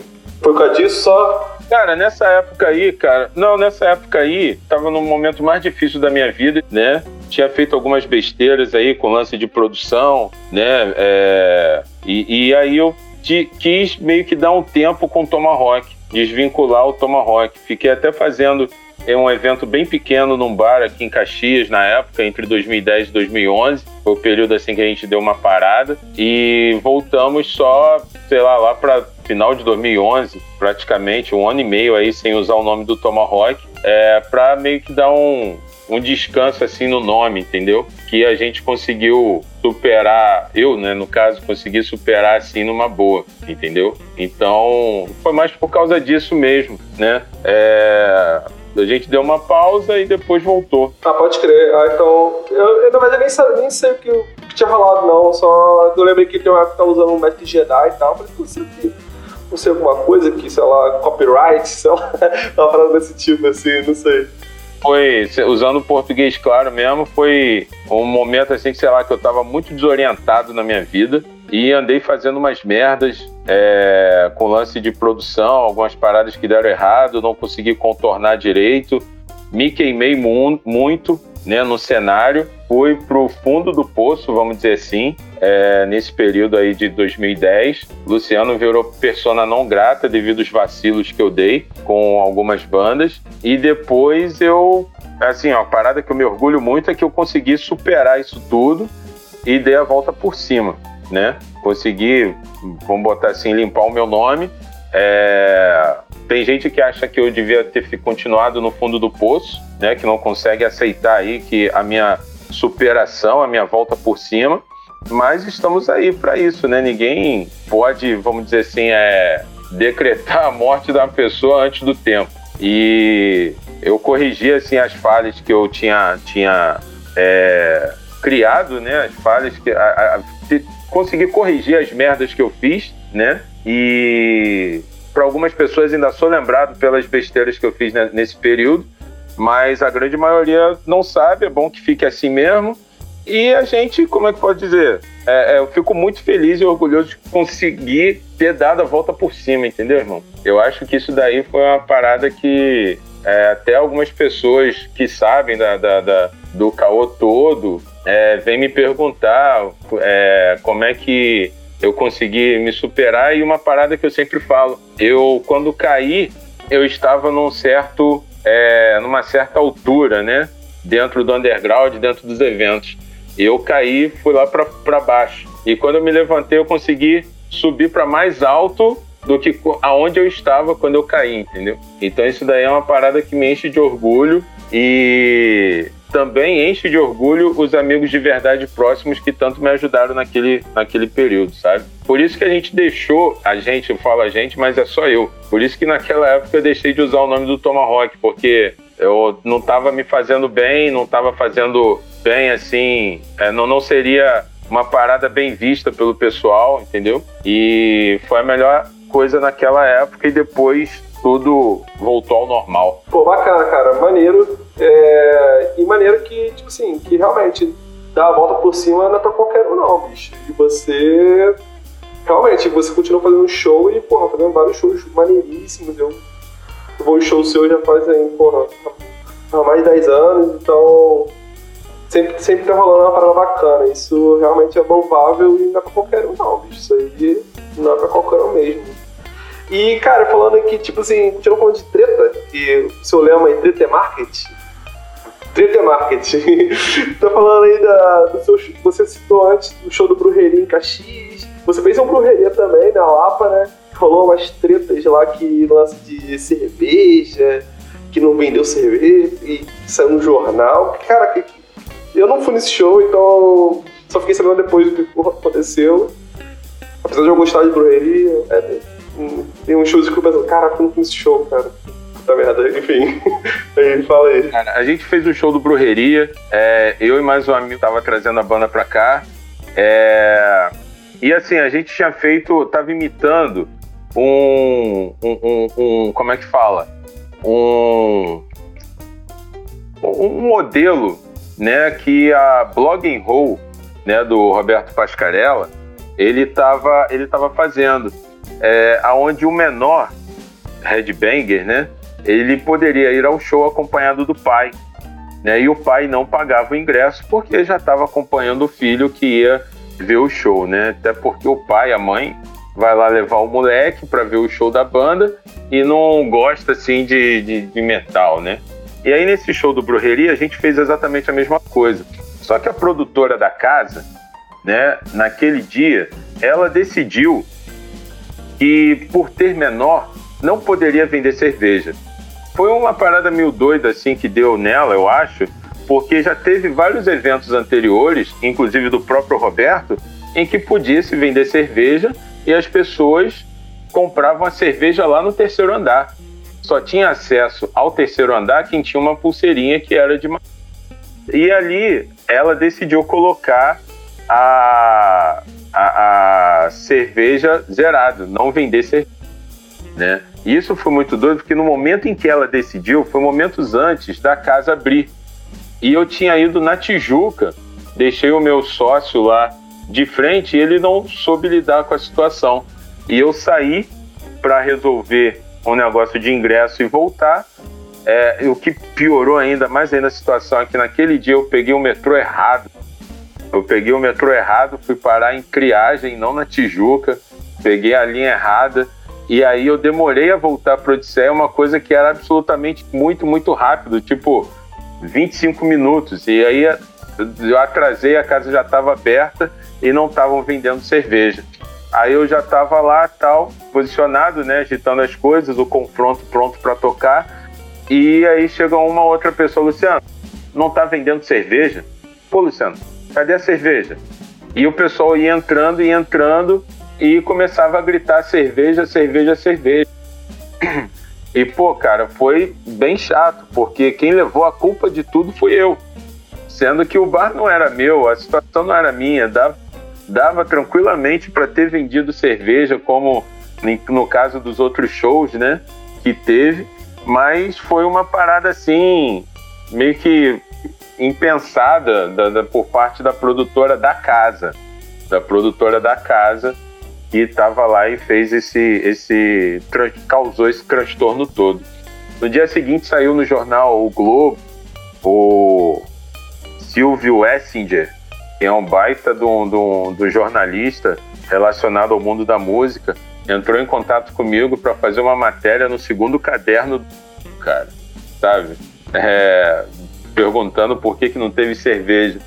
E na internet, no dia seguinte, também as pessoas criticando muito o lance da cerveja e outras pessoas criticando quem criticava a falta da cerveja, porque, tipo, caramba, vocês foram lá só para beber cerveja, não foi para curtir o som, não foi para curtir metal. Vocês gostam mais de cerveja do que de metal, então isso foi o, a polêmica relacionada a esse show aí, cara. Que eu levei uma culpa danada e não tinha culpa de absolutamente nada. Caralho, que, que pica, hein, bicho? Que merda. Que merda. Cara, é... a gente tá vendo aí esses últimos anos, é... não é de agora, mas a gente tá vendo de... ano por ano, é... diminuiu diminuiu o rock no mainstream. O rock não tá mais no mainstream, é, meio que o rock acabou de fato, meio que tá muito, tá muito longe do seu, da época de ouro. E está vendo assim, minguando cada vez mais, né, cara? E aí veio, aí veio a pandemia e está. Quais são as perspectivas para uma volta de shows pós-pandemia? Porque agora o rock meio que não existe mais. É, e não, não, tá, não tá em voga, e assim, ainda mais teve a pandemia que brecou um monte de coisa. É, cara, fala um pouco a respeito disso, como que você, como que você vê essa, essa cena que você tem inserido como uma questão de rock, como, como que tem, tem mudado esses últimos anos em relação ao seu declínio e qual, como que a pandemia veio para poder, tipo, para ajudar a enterrar a parada, assim, na sua opinião, claro. Eu tô dando aqui minha opinião a respeito, mas aí, se você puder falar sua opinião a respeito. Mano, é assim, é... No, no que se refere assim, ao lance do, do, do pós-pandemia, vai ser bom para todo mundo. Para todo mundo aí que tá em casa e que tá com fome de fazer show. É, para o produtor vai ser interessante se ele fizer, souber as bandas que ele quer fazer. Porque o público vai estar na fome de ver banda e vai nos shows. Isso é certo. Pessoal que já tiver tudo vacinado é, vai colar. As bandas vão querer fazer shows também, né, apresentar os trabalhos que lançaram aí durante a pandemia, né, mais esse ano do que no ano passado, porque ano passado acho que o pessoal ficou mais assim em casa, né? E não, não, não produziu tanto. É, então eu acho que vai ser assim, tipo, muito show em cima um do outro, show internacional pra caramba. É, o pessoal seria muito importante que houvesse uma comunicação no underground, perdão, no underground, para não ter tanto show assim, um perto do outro, e de estilos tão parecidos, tipo, sei lá, vai ter show do Pense é, nesse fim de semana e no mesmo fim do Plastic Fire. Então quem vai fazer esses shows deveriam ter um pouquinho de comunicação, coisa que a gente sabe que, é claro, se vem, sei lá, uma banda maior, um Millen Collin, um NoFX, coisa assim do tipo, vai ferrar todo mundo do underground, porque todo mundo vai preferir nesse show grande. Isso é uma possibilidade porque as bandas internacionais elas querem voltar a fazer show, querem fazer turnê, querem fazer as paradas todas assim numa é, é, é para recuperar o tempo perdido. A gente vai ter muita banda que se cobrava tipo 5 mil reais vai estar tá cobrando 10 porque quer recuperar o tempo perdido, o dinheiro que não ganhou nesse um ano e pouco aí, dois, quase dois anos de pandemia. Entendeu? Então, assim, a, o, o, produtor ele vai ter que saber com quem ele vai trabalhar. Entendeu? É, o, o, vários shows assim internacionais vão. Algumas produtoras não vão trazer bandas internacionais para cá, que a gente já sabe de algumas produtoras que, tipo, o cara deu uma pausa significativa, não está agitando nada de show, porque o dólar tá cinco reais e pouco, entendeu? O cara fazia show com, com dólar a quatro e pouco, agora tá beirando seis reais, né? E essas bandas internacionais, todas elas cobram aí cachês de quatro, cinco, dez mil reais, né? Bandas, vamos dizer assim, pequenas, tá? É, consideradas pequenas ao redor do mundo mais grandes no nosso coração e grandes assim no Brasil, né? Ou até porque o brasileiro ele não consegue, é, sei lá, se atualizar e fica sempre curtindo as mesmas bandas de sempre. É, então, essas bandas, sei lá, você vai pegar uma banda de 5 mil dólares, com o dólar a quase 6 reais, você vai pagar, na realidade, 30 mil, né? 30 mil reais. Então, isso tudo aí pesa no, no, no, no bolso do produtor. É, eu discordo quando fala que o rock morreu. Eu acho que as pessoas como você que falam isso estão assim. Porra, cara, como é que eu posso dizer? Eu vou usar um exemplo. A, a Beth Carvalho, ela nunca parou de ter um show lotado. Só que a Beth Carvalho, ela por anos e anos e anos e anos não tocava uma música dela no rádio porque ela estava sem uma gravadora que pagasse o jabá para tocar a música nova dela no rádio. As músicas da Beth Carvalho, quando tocavam na JBFM ou em algum outro programa, era aqueles programas de samba velho, coisa assim, eram músicas antigas.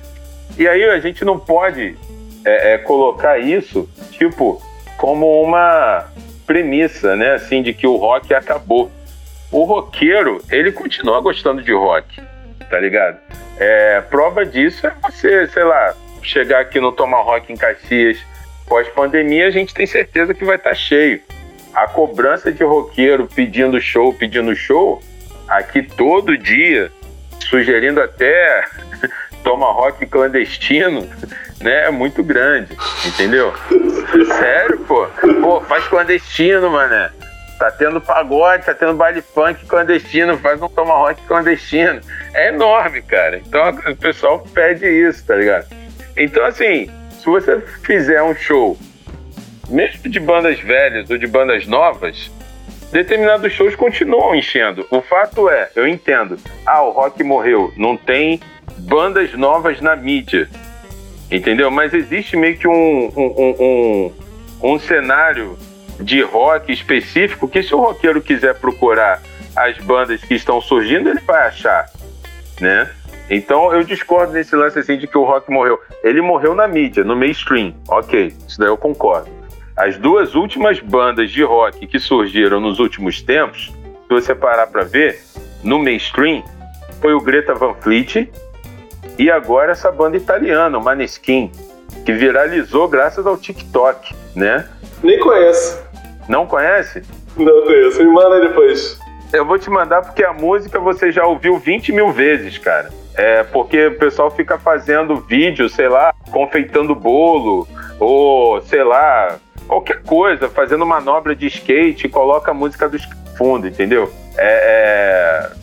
Então a música tá super assim popular. E o som dos caras eu gosto pra caramba, achei bem legal. Então são as duas últimas bandas, assim, praticamente, que, que, que ganhou público pra caramba, né? E curiosamente são bandas de um pessoal bem jovem, né? Tanto Greta Van Fleet. É, então eu acho assim que pós-pandemia, assim, é, é, claro, tem algumas coisas que são interessantes, né? É, é, vai ter muito show, vai ter show, muito show trepado um em cima do outro. Eu vou fazer show, né? É, sei as bandas que eu quero fazer, que tipo não vai ter concorrência, que o público vai automaticamente fluir para aquilo ali, tipo, opa, eu vou nesse show aqui de qualquer jeito, eu quero ver essa banda, entendeu?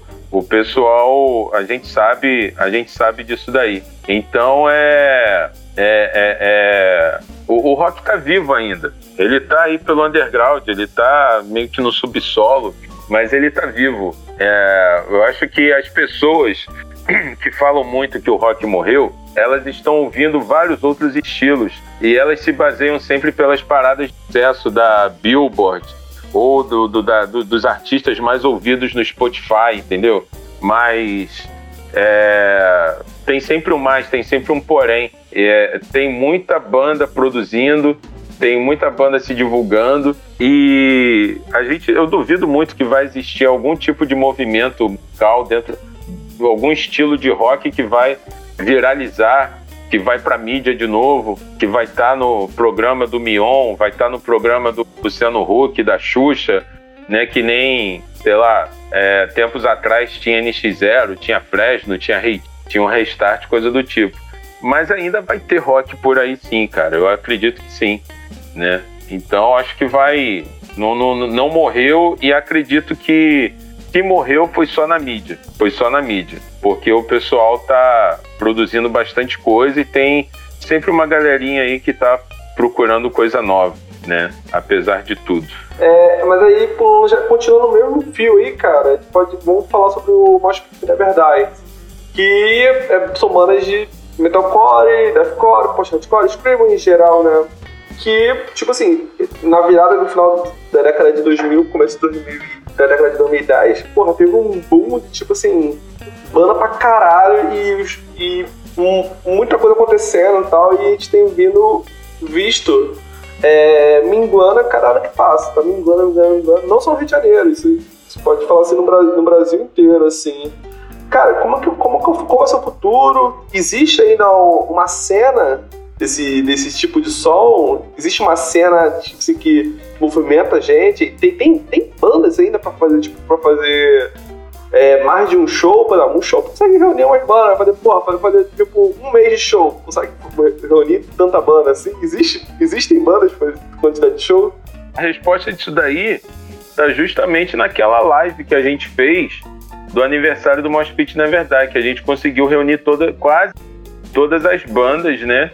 De, de, de metalcore, post-HC, dessa cena assim do Mosh Pit, na verdade. É, tirando, por exemplo, uma outra banda, uma bem específica que eu não, não quis convidar, que foi o, o, o Tormenta e a, a Invernia. E, e a, duas a gente fez a, a live, né? E eu convidei praticamente todas as bandas do cenário que eu lembrava, né?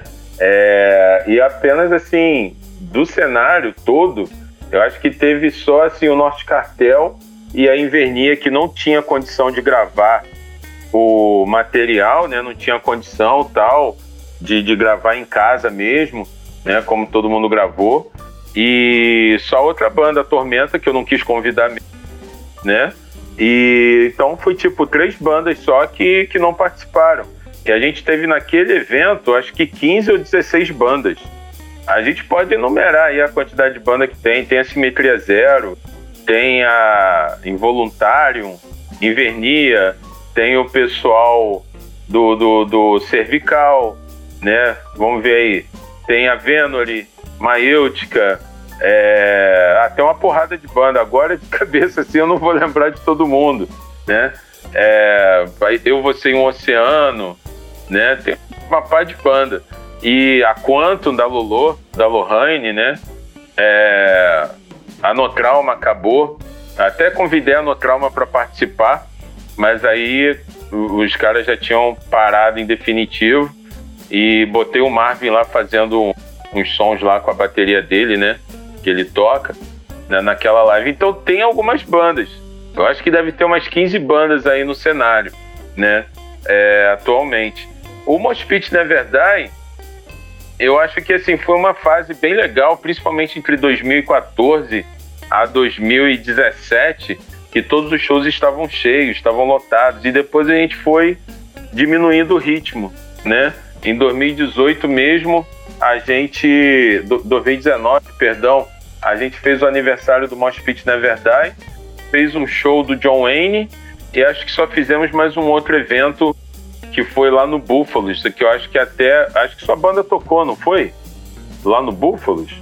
Ou foi aí eu você em Oceano, não lembro. Não, não, no Búfalos eu acho que não tocamos não, cara. Não. Tocou na Planet um disco de uns seis anos. Certo.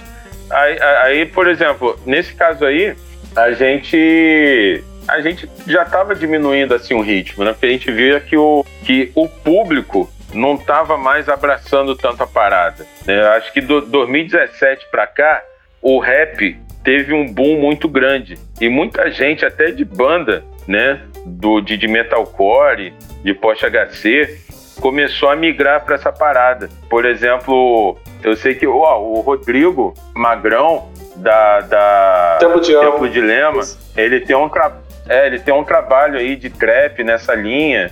Sérgio, que era da banda Fraternal, que é uma banda de post-HC metalcore da Baixada, ele lançou agora, no início do mês, um trabalho nessa linha aí também. A própria Scarlett, pô, da Duo Nine, né, tem um trabalho de rap também. Então o pessoal migrou muita gente para esse lado aí, né? Também tem isso. E aí a gente estava fazendo os eventos mais pontuais, né? Tipo o aniversário do Mosh Pit, ou quando trazia uma banda grande, quando trazia o Aurora Rules, trazia o, o John Wayne, né? Coisa assim do tipo. A gente vai fazer Mosh Pit, na verdade, com certeza, quando a pandemia passar. É tipo uma reunião de todo mundo, né? Das bandas, do público, né? Já que o pessoal fica falando, ah, quando tiver evento eu vou, quando tiver evento eu vou. Então a gente vai fazer uma, uma edição aí sim, com certeza, com essas bandas, né? Se vai ter uma segunda eu já não sei, entendeu? Mas com certeza a gente vai fazer alguma coisa nessa linha aí. Porque banda tem. Agora, se tem público, para manter, tipo, evento de dois em dois meses, aí já é outra história. Acho que não tem, não. é, complicado isso. Mas citou aí questão de fazer um evento e, não sabe se vai ter banda, tem, não sabe se vai ter público, mas em casa de show, tem? Casa de show. Pois é, cara, a gente infelizmente perdeu o Kubrick, né? O Kubrick, que era o antigo teatro, é, é, é foi passado para um outro dono, né? Pelo que a gente soube, vai se chamar, é, ou já tá chamando, não sei, Agito Carioca. É, parece que samba e pagode de terça a domingo vai ser assim. Eu não sei se já tem atividade, mas informações que a gente teve. E nisso daí, vários produtores que tinham shows internacionais, que tinham shows de médio porte, eles estavam. É, é, é, como é que fala? É, já estão procurando outras casas, né? O Solar de Botafogo é uma casa, né? Bem legal. É, tem uma estrutura maneira de backstage, tamanho de palco, que daria para fazer um show tipo do Terno Rei. Já um show de metal, de hardcore, em que o pessoal agita muito, né? Lá não daria, porque não daria para fazer lá, porque lá é tipo teatro, com aqueles degraus, sabe? Onde ficam as cadeiras, né? Para não ficar um na frente do outro, né? Tem um espaçamento assim na altura, né? Vai descendo. Então, um show mais indie, uma parada assim mais calma, daria para fazer lá um show de doom, de doom metal, daria para fazer tranquilamente lá né? É, é, é, que o pessoal fica parado, né, no mar e tal. Então daria para fazer lá. A gente está procurando outros locais. Uma certeza é que vários shows nossos, underground, sei lá, tipo um show do Surra, se a gente trouxer, um show do Bayside Kings, um show do Aurora Rules, do Última Teoria, bandas assim que já estavam meio que engatilhadas para a gente fazer, serão no Heaven Beer. O Heaven Beer é um antigo Heavy Dutch, né? Que no ano passado tinha virado Rocking Beer. O Rock Beer lá em São Gonçalo abriu uma filial lá onde era o Heavy Dutch, e o Marquinhos, ele desfez a parceria com o pessoal e só tem Rock Beer agora lá em São E agora o Heavy Beer é só do Marquinho e vai ser, assim, bem provável a nossa casa do, do, do underground. Lá que possivelmente se eu chamar a Marcha da para tocar num show, vai ser lá, entendeu? A casa tá bem diferente do que era o Heavy Dutch. É, tudo, tudo, absolutamente tudo. A estrutura, o atendimento, a decoração, o posicionamento do palco, o som, tudo, tudo. Você entra lá, você não lembra que era o. Entendeu? É uma outra estrutura, uma outra organização, absolutamente tudo, tudo diferente. E. E aí o, o, o, o Marquinhos já abriu as portas da casa lá pra gente fazer show. E vai ser assim um lugar para shows pequenos, né? Shows undergrounds que a gente tanto precisava desde o fechamento da Planet, né? E a Planet quando fechou deixou essa lacuna aí. E a gente vai fazer esses eventos lá no Heaven Beat. Agora, um show maior, tipo, sei lá, um Terno Rei da Vida, é, um show, sei lá, de bandas como Obituary, Brujeria, Nuclear Assault, DRI, Crisium, que eram bandas assim que tinham uma, um público, como é que fala? É, bem legal, né? Assim, de umas 400, 500 pessoas. Isso daí vai ficar difícil para a gente arrumar, né? A gente está procurando. Porque assim, Ah, tem um Imperator, beleza, mas o Imperator é uma burocracia danada. E é no Meyer, né? É um pouco contramão para muita gente. Quem vai daqui da Baixada para lá tem que pegar dois ônibus, né? Quem vem de Niterói também é um pouco complicado, São Gonçalo. Mas a gente está estudando aí, desde já, cara, as possibilidades para se fazer é, novas casas, né? Termos aí novos lugares. Pô, pode crer. É, o La Esquina, fechou também? Não, La Esquina, a gente está meio que ainda num impasse de saber como que vai ser a situação do La Esquina, porque o La Esquina era do, é do mesmo dono do Kubrick, né? E ele estava aí com as duas casas, né? Com o evento nas duas casas. Bem provável que ele vá centralizar os eventos que ele tinha no Kubrick, né? Aquelas festas e tudo mais, passando pro La Esquina. Então a gente está esperando aí para ter uma certeza de como vai ficar a situação da agenda, se a gente vai poder fazer aqueles eventos tipo no sábado e no domingo até 10 horas, até 9, entendeu? E depois ele vai ter um outro evento na casa. Então a gente vai ter que ver tudo isso aí, né? Vamos ter que reparar, vamos ter que aguardar esse posicionamento do, do dono lá da casa, né? Do PC. Pode crer. É, falando em. Continuando falando sobre evento, você no começo da pandemia você teve uma sacada bem legal, né, cara? Fazer aqueles passaportes que você fez, acho que não sei quantos, quantos passaportes, 100 passaportes, uma coisa assim. Me fala um pouco sobre essa ideia, como é que foi. Eu sei que foi sucesso a parada. Então, mano, essa parada aí foi, foi um negócio bem doido, meio que motivado pelo desespero. Porque no início da pandemia, quando foi anunciado, né, que ia fechar tudo e tal, que não ia poder ter mais eventos, nós tínhamos, assim, até julho, 20 eventos marcados. E assim, antes da pandemia, a gente cuidava da agenda do Gato Negro Pub, né? Os eventos que rolavam lá dia de sexta e sábado. A gente cuidava da agenda, né? Tinha outras casas, como o Calabouço, que a gente tinha duas, três datas no mês, é, durante o, o, os meses à frente, né? No Estúdio B também.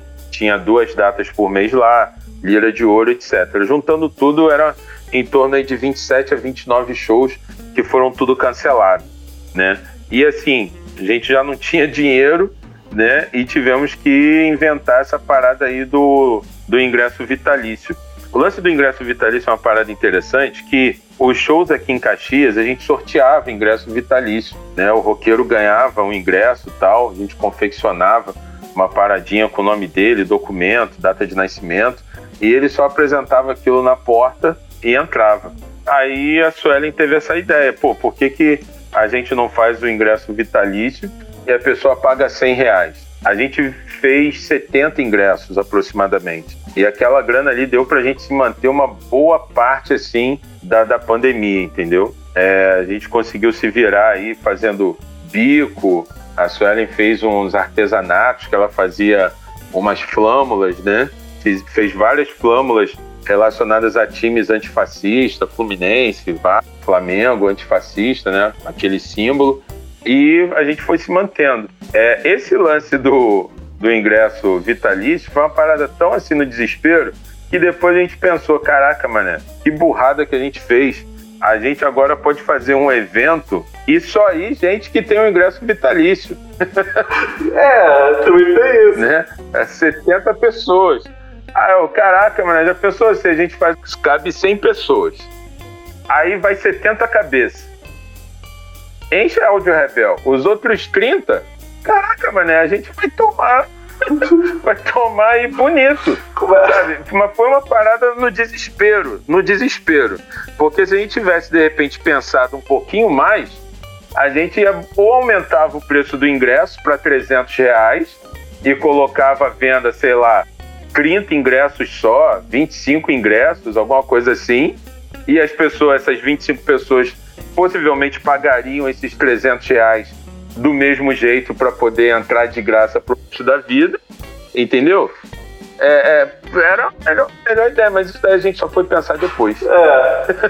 e agora vamos aguardar qual é a surpresa que a gente vai ter no, no, no depois da pandemia, entendeu? A gente sabe que tem amigos é, por exemplo, que moram em Minas Gerais, né? Como o Felipe, o Felipe Miguel, ele comprou o Tiago, que era do Deus Castiga, mora no Canadá, mano. Ele comprou o ingresso. A gente sabe que vai vir aqui, né? Teve amigo também que virou para mim e falou, é, como o caso do Mitch, né, que era da PFC, ó, oh, Luciano, eu vou comprar o um ingresso vitalício, mas eu só vou entrar de graça no se eu não tiver dinheiro no dia. Aí eu vou apresentar o ingresso. Ah, tá bom, irmão, beleza. Mas assim, esse número de pessoas que compraram só para ajudar e não querem, não vão ao show por causa da distância, de morar longe, né? Ou, ou coisa do tipo, é muito pequeno, não chega a 10 pessoas, entendeu? Então a gente vai ter que esperar aí realmente essa surpresa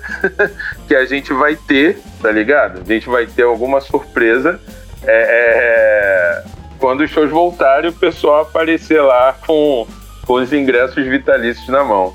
Mas tá feito já, né? Já tá feito. Então, é, não vamos voltar atrás de forma alguma ou inventar alguma cláusula pro pessoal, entendeu? Até dia desse a gente recebeu umas mensagens do pessoal perguntando sobre isso, sobre o, o, ingresso vitalício, se ele seria válido depois. Ah, com certeza, pô, não teve show nenhum durante a pandemia, então tem que esperar aí a, a pandemia passar para poder usar, né? Mas é, foi, foi isso aí, cara. O que eu posso te dizer é que realmente foi uma atitude movida pelo desespero. Pode crer. Que bom que deu certo. Que bom que deu certo, né, bicho? É, pois é. É, cara, é... você teve vinculado por muitos anos mesmo, muitos anos mesmo, a Planet Music, bicho. E como que foi isso? Como que foi esse vínculo que você teve? Você estava você tava lá, cuidou até de agenda lá, teve que fazer evento. Tinha, sei lá, quantos shows lá por mês. 30 shows por mês. Então, como foi esse vínculo com a Planet Music que foi tão forte, assim? Você era vinculado à Planet Music fortemente. Como que foi isso? Então, brother, vamos lá. A gente fez o primeiro evento em 2008, bem no início da Planet Music. É, que, e esse foi um evento que eu recebi a proposta de fazer o I Set to Kill, né? Aquela banda das minas tal, banda americana de Porsche HC. E aí eu não sabia onde fazer esse show. E aí o Ricardo, do Rock Club, do antigo Florença, falou comigo, pô, vamos fazer na Planet, cara, é baratinho lá o aluguel e tal. E aí foi a primeira vez que eu fui na Planet, eu acho. Que eu fui nesse. Foi justamente no dia do evento. É, o i7 Tokyo não teve, né? Na verdade, o, o eles tiveram algum problema. É um ponto interessante sobre esse lance do i7 Tokyo aí. Eu não sou baú para guardar, guardar segredo. Não guardo dinheiro, vou guardar segredo. O i7 to Kill, cara, anunciou que eles não fariam a turnê sul-americana naquele período porque um parente dele estava doente. Mentira. O i7 to Kill não veio tocar aqui no Rio porque o cara que estava trazendo a banda, eu não lembro o nome dessa produtora, eu não lembro o nome do cara, isso foi em 2008, é, ele não conseguiu tirar o visto da banda pra cá. Ele não conseguiu. E isso foi muito doido, porque um amigo meu de São Paulo, produtor, é todo mundo em São Paulo que traz banda internacional, deixava os vistos na mão da mesma mulher, uma, uma, uma advogada. Ela que organizava toda essa parte de visto para todas as produtoras. E, e, pô, cara, eu sou muito retardado, eu já tô fugindo do assunto, você perguntou da Plant Music. Aí eu já peguei aqui uma outra estrada. Não, mas tá muito bom, muito bom. Nossa. E aí vem. Continue, continue. e aí vem uma parada que é muito doido, cara. É, esse, esse meu amigo, ele tava trazendo alguma de fora e conversou com ela. Ah, você que tá cuidando do visto dessa banda aí, das Sete to Kill, é ela? Não, não sou eu não. O cara me procurou e falou que ia mandar os documentos, as paradas, pra... mas não, não, não mandou nada não. Na semana do show que ele foi mandar. E aí ela não conseguia agitar nada, porque precisa de um tempo hábil para agilizar isso. Quando é, ela foi falou isso pro meu amigo, né, pro, pro, pro colega lá que é que não tinha nada a ver com esse show das Set to Kill. E ele me, me ligou, Luciano, tem uma parada séria para te falar. Esse show das Set to Kill não vai rolar. A banda não vai entrar no Brasil. A banda não conseguiu tirar os vistos. Então já se prepara aí para cancelar o show e tudo mais, que daqui a pouco esse cara vai te avisar dessa parada. Aí eu, caraca, sério, é. Aí na mesma hora eu liguei pro maluco. Aí esse maluco eu liguei para ele e falei assim, pô, cara, vai ter o show tal, não vai? É, tá tudo certo? Ele, não, tá tudo certo, a banda vai vir, a banda vai tocar e tal. Então tá bom. Aí eu fiquei com o pé atrás. Aí passou dois dias, passou dois dias ele entrou em contato comigo falando que um dos integrantes da banda é, tava com um parente doente. E a banda foi tão cara de palma, né? Que a banda botou isso no, no, no, no MySpace deles. Na época, o MySpace era a, a, forma, assim, da banda se comunicar, né? Colocava um textinho lá, colocava uma imagem e tal, e aí tava avisando que a turnê tinha sido cancelada, tinha sido adiada. Esse show, eu acho que era em janeiro, e depois ele foi adiado para maio, alguma coisa assim. E quando foi anunciado a turnê, eu já estava fechado com o show do Envy Dust na Planet. E aí o, o Asset to Kill não rolou comigo, não rolou. Depois a banda veio a tocar anos depois na lona de Jacarepaguá com uma outra produtora.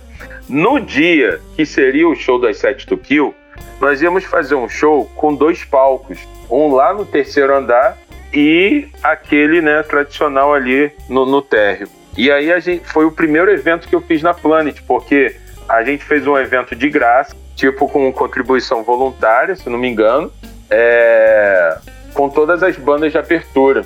Eu acho que a sua banda tocou, não lembro. Eu lembro que tocou a Born to Be, tocou a Venom, Folha Outono, entendeu? Teve várias bandas que tocaram e várias bandas assim que já acabaram. A gente tocou nesse dia o colegial tocou, né? E foi ali eu comecei.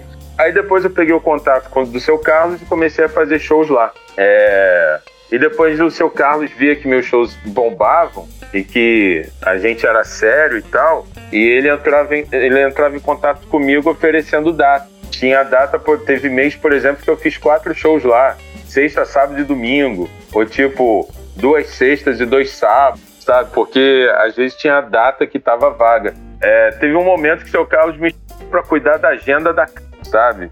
E aí o pessoal tinha que fechar comigo, mas aí ele data que eu já tinha fechado, não deu certo. Então a gente ficou muito amigo. A gente teve muito estresse, né? Eu e seu Carlos assim, mas ele foi um cara que me ajudou muito. Naquele período que eu falei que eu fui pro fundo do o Carlos foi uma das pessoas que mais ajudou, né? Agitando é, é, data para mim com, com, com o valor do aluguel pela metade do preço ou por porcentagem da bilheteria. É, e, e, isso daí foi. É, depois que essa fase ruim passou, a gente ficou muito amigo, assim, tipo, a década passada, praticamente toda, não teve um mês que eu não fiz evento na Planet. Ou fazia o Planet Metal, que era de metal, ou Hardcore Boladão, ou Mosh Pit, né? Ou algum festival de bandas independentes do Tomahawk, que era o nome do evento, né? Então, foi bem legal, assim, essa parceria com o seu Carlos. Eu aprendi muito. É, o nome da produtora, ali na Zona Norte, principalmente, Cascadura, né? Aquele pedaço todo ali de Bangu, Realengo, Marechal E, Guadalupe, Madureira, o povo daquela área toda é, é, ia para os nossos eventos e o nome da produtora cresceu muito ali. A, a, porque antes, Tomahawk se resumia a Caxias, né? se resumia a um evento da Baixada. E ter feito esse monte de evento lá na, na, na Planet foi muito bom pra gente, cresceu muito aí o, o nome do, da produtora, foi muito bom. Porra, maneiríssimo, cara. E bicho, estamos é, aqui pela reta final aqui, o papo que tá longo pra caralho já. E eu gostaria de saber se você tem alguma coisa que gostaria de pontuar, alguma coisa que você falou que você pensa que seria importante, interessante estar sendo falado e que talvez eu não tenha perguntado, mas que você acha que isso aqui seria maneira de estar dando um, um papo. Fique à vontade aí para poder estar dando esse, esse alô. Eu acho assim, é, eu, eu espero que. Eu, eu gostaria de dizer o seguinte, cara. É, esse período aí, sem shows, todo mundo sentiu pra caramba o produtor de evento, cara que vive de evento, como eu, é, como o Dan Barbosa é, e vários outros, assim, do underground, citando eu, ele, a Monique também, da Beira no Palco, vários outros produtores aí, eles tiveram que caçar outras coisas para fazer. A gente teve produtor que estava vendendo empada. Eu, por exemplo, estava vendendo, comecei a vender camisa, montei a loja do Tomahawk, uma merreca que tinha, comprei algumas camisas, comecei a fazer a camisa do fascista, depois fui fazendo outros, ainda estou pegando a manha da parada. Mês que vem agora, a gente, nesse mês de setembro, a gente vai lançar uma coleção, a primeira coleção da loja do Tomahawk, tal, com, com umas camisas bem maneiras É, mas nada disso estava previsto. Não estava previsto, meu amigo Silvio, lá do sul do país, que é produtor de evento, que traz o Blaze Bailey, já trouxe uma porrada de banda internacional, tipo é, é, o Beachware, Tim Ripper Owens, Blind etc. Abriu um café para ele poder sobreviver, entendeu? Né? Café, cappuccino, etc. Antes de eu fazer o lance das camisas, não estava assim nos meus planos vender flâmula, que a Suelen fazia, não estava nos planos da Suelen vender flâmula, entendeu? Antes disso, eu ferrei a minha coluna trabalhando, fazendo bico é, é, de mudança. Um vizinho aqui que tem um caminhão, entendeu? É, então, a rapaziada do meio de evento, não só os produtores, mas os holds, os diretores de palco, técnico de som, técnico de luz, os freelancers, eles vão precisar muito quem continua nesse meio, pós-pandemia, porque uma porrada de gente já falou para mim que quando mais precisou do público, de doação, né? A gente fez o fundo de apoio ao backstage carioca, né? A ajuda foi muito pequena, muito pequena. Assim, é, é, é, o pessoal ia nos shows, ia nos eventos, mas na hora que o pessoal mais precisou, que a gente mais precisou dessa galera, foram pouquíssimas as pessoas que abraçaram, né? Então o que eu quero deixar pro pessoal, compareçam aos shows pós-pandemia, porque a gente tem conta pra caramba atrasada. Eu sei que vocês estão na ânsia de ir aos shows, entendeu? É, as bandas estão na ânsia de vai ter banda que vai fazer determinados shows, vai dobrar o cachê, porque também quer recuperar o tempo perdido. Vai ter uma porrada de evento um em cima do outro. É, mas tentem priorizar aqueles caras que passaram perrengue durante a pandemia. Porque tem uma porrada de produtor aí que é rico, que nasceu em berço de ouro, que é da mesma panelinha de sempre do hardcore, da, da, da do, do, condomínio da Zona Sul, que tem sobrenome norueguês, sobrenome sueco, é, é, espanhol. Vocês sabem quem são essas pessoas? Essas pessoas, assim, legal, espero que eles façam eventos, movimentem a cena, que todo mundo se divirta. Mas, se naquele mesmo fim de semana, desse monte de evento trepado que vai ter, você preferir ir num show meu, num show da Munique, num show da, do Dan Barbosa, é, num show do, do, do lado do Estúdio B, underground que vai ter, ou na Lira de Ouro, etc., vá nesses shows. Porque essa rapaziada precisa muito mais do que os grandes medalhões aí do, do, do, do underground, entendeu? Do underground não, da cena rock mesmo, né, como um todo, tá ligado? Isso daí vai fazer muita diferença já que teve muita gente que não pôde ajudar, ou não quis ajudar, ou não tinha condição de ajudar, estava duro tal durante a pandemia com as campanhas que foram feitas, mano, faz agora, entendeu? Quando os shows voltarem, quando a pandemia acabar, apoia de verdade mesmo, pega o fly, bota nos stories, divulga, manda para todo mundo, chama o pessoal, ó, vai ser o dia do abraço. O primeiro evento que eu vou fazer de hardcore é, vai se chamar o Dia do Abraço. A gente vai tentar pegar todas as bandas assim da galera, colocar cinco, seis bandas no Heaven Beer, ingresso barato e fazer o Dia do Abraço para todo mundo se abraçar. Se possível, a gente vai fazer uma fogueira para queimar as máscaras. Enfim, a gente não sabe como que vai ser até lá, mas a gente vai fazer uma parada do tipo, entendeu? E a gente precisa, vai precisar muito, muito mesmo do apoio de todo mundo, já que tá todo mundo assim, sentindo falta dos shows, sentindo falta dos eventos, sentindo falta das bandas. Então, mano, a gente também tá sentindo muito falta desse, desse retorno de vocês, entendeu? E essa daí vai ser a hora para todo mundo apoiar, beleza? Eu acho que é isso, cara. Se eu soubesse que você ia pedir para eu falar algumas coisas de encerramento, teria pensado melhor. Mas essa daí eu acho que é.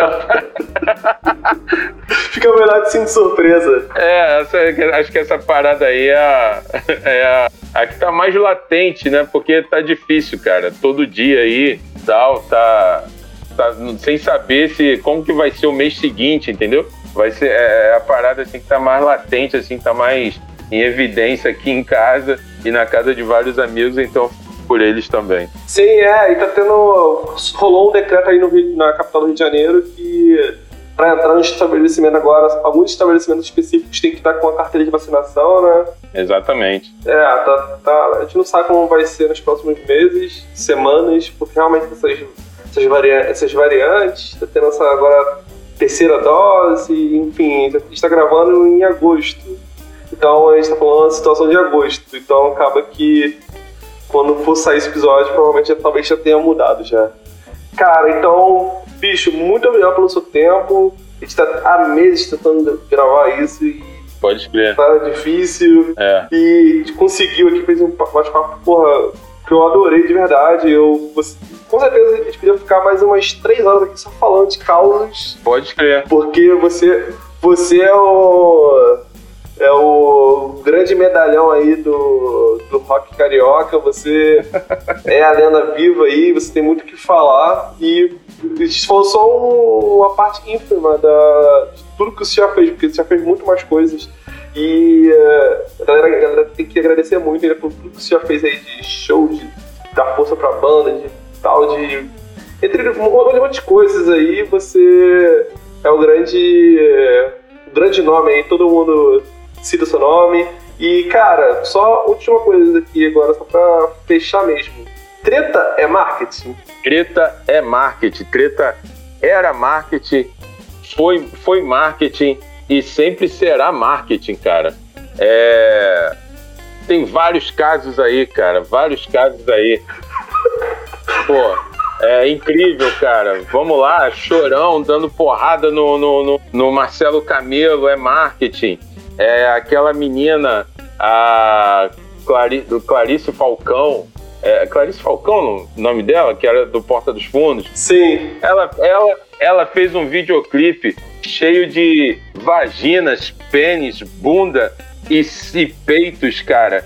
E botou, fez um videoclipe só com isso e deu uma polêmica danada há uns 4, 5 anos atrás. Tem vários casos aí que comprovam que treta é marketing, cara. Com certeza. Eu recomendo, cara, você arrumar uma treta com Matilas, cara. Falar que a Venor é uma merda, sabe? Que o, o Mike não canta nada. É que, que o. Ah, aquele baixo sujo do Matilas. Sabe, combinar um bagulho. Aí o Matilas fala, caralho, Marcha das Árvores, bando de bêbado, sei lá. Pô, porque treta é marketing, mané. Vai render, cara. O pessoal vê, caralho, quem é a Marcha das Árvores, meu irmão? Que, que o Matila está falando. Vou ver lá. Ih, caralho, a banda é boa, mané.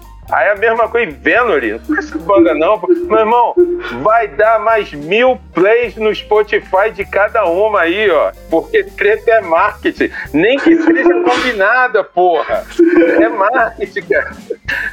Você tem que fazer a camisa. Eu fiz uma. Faz a camisa, bicho. Eu fiz, a camisa. Eu fiz uma e vou fazer uma outra versão. Acho que o pessoal não gostou dessa do, do treta é marketing, não. Vou te mandar pra tu ver. Mas, mas é isso aí, cara. É, é só você ver as tretas aí, pô. É, é, Dave Grohl, xing, é, não, Kurt Cobain xingando no camarim da MTV. Enfim, cara, tem vários casos, pô, tem vários casos. Cara, então é isso. Fechamos aí com chave de ouro aí, com esse grande porradão do Luciano. Então é isso. Valeu, galera. Um abraço. Valeu, galera. Até a próxima.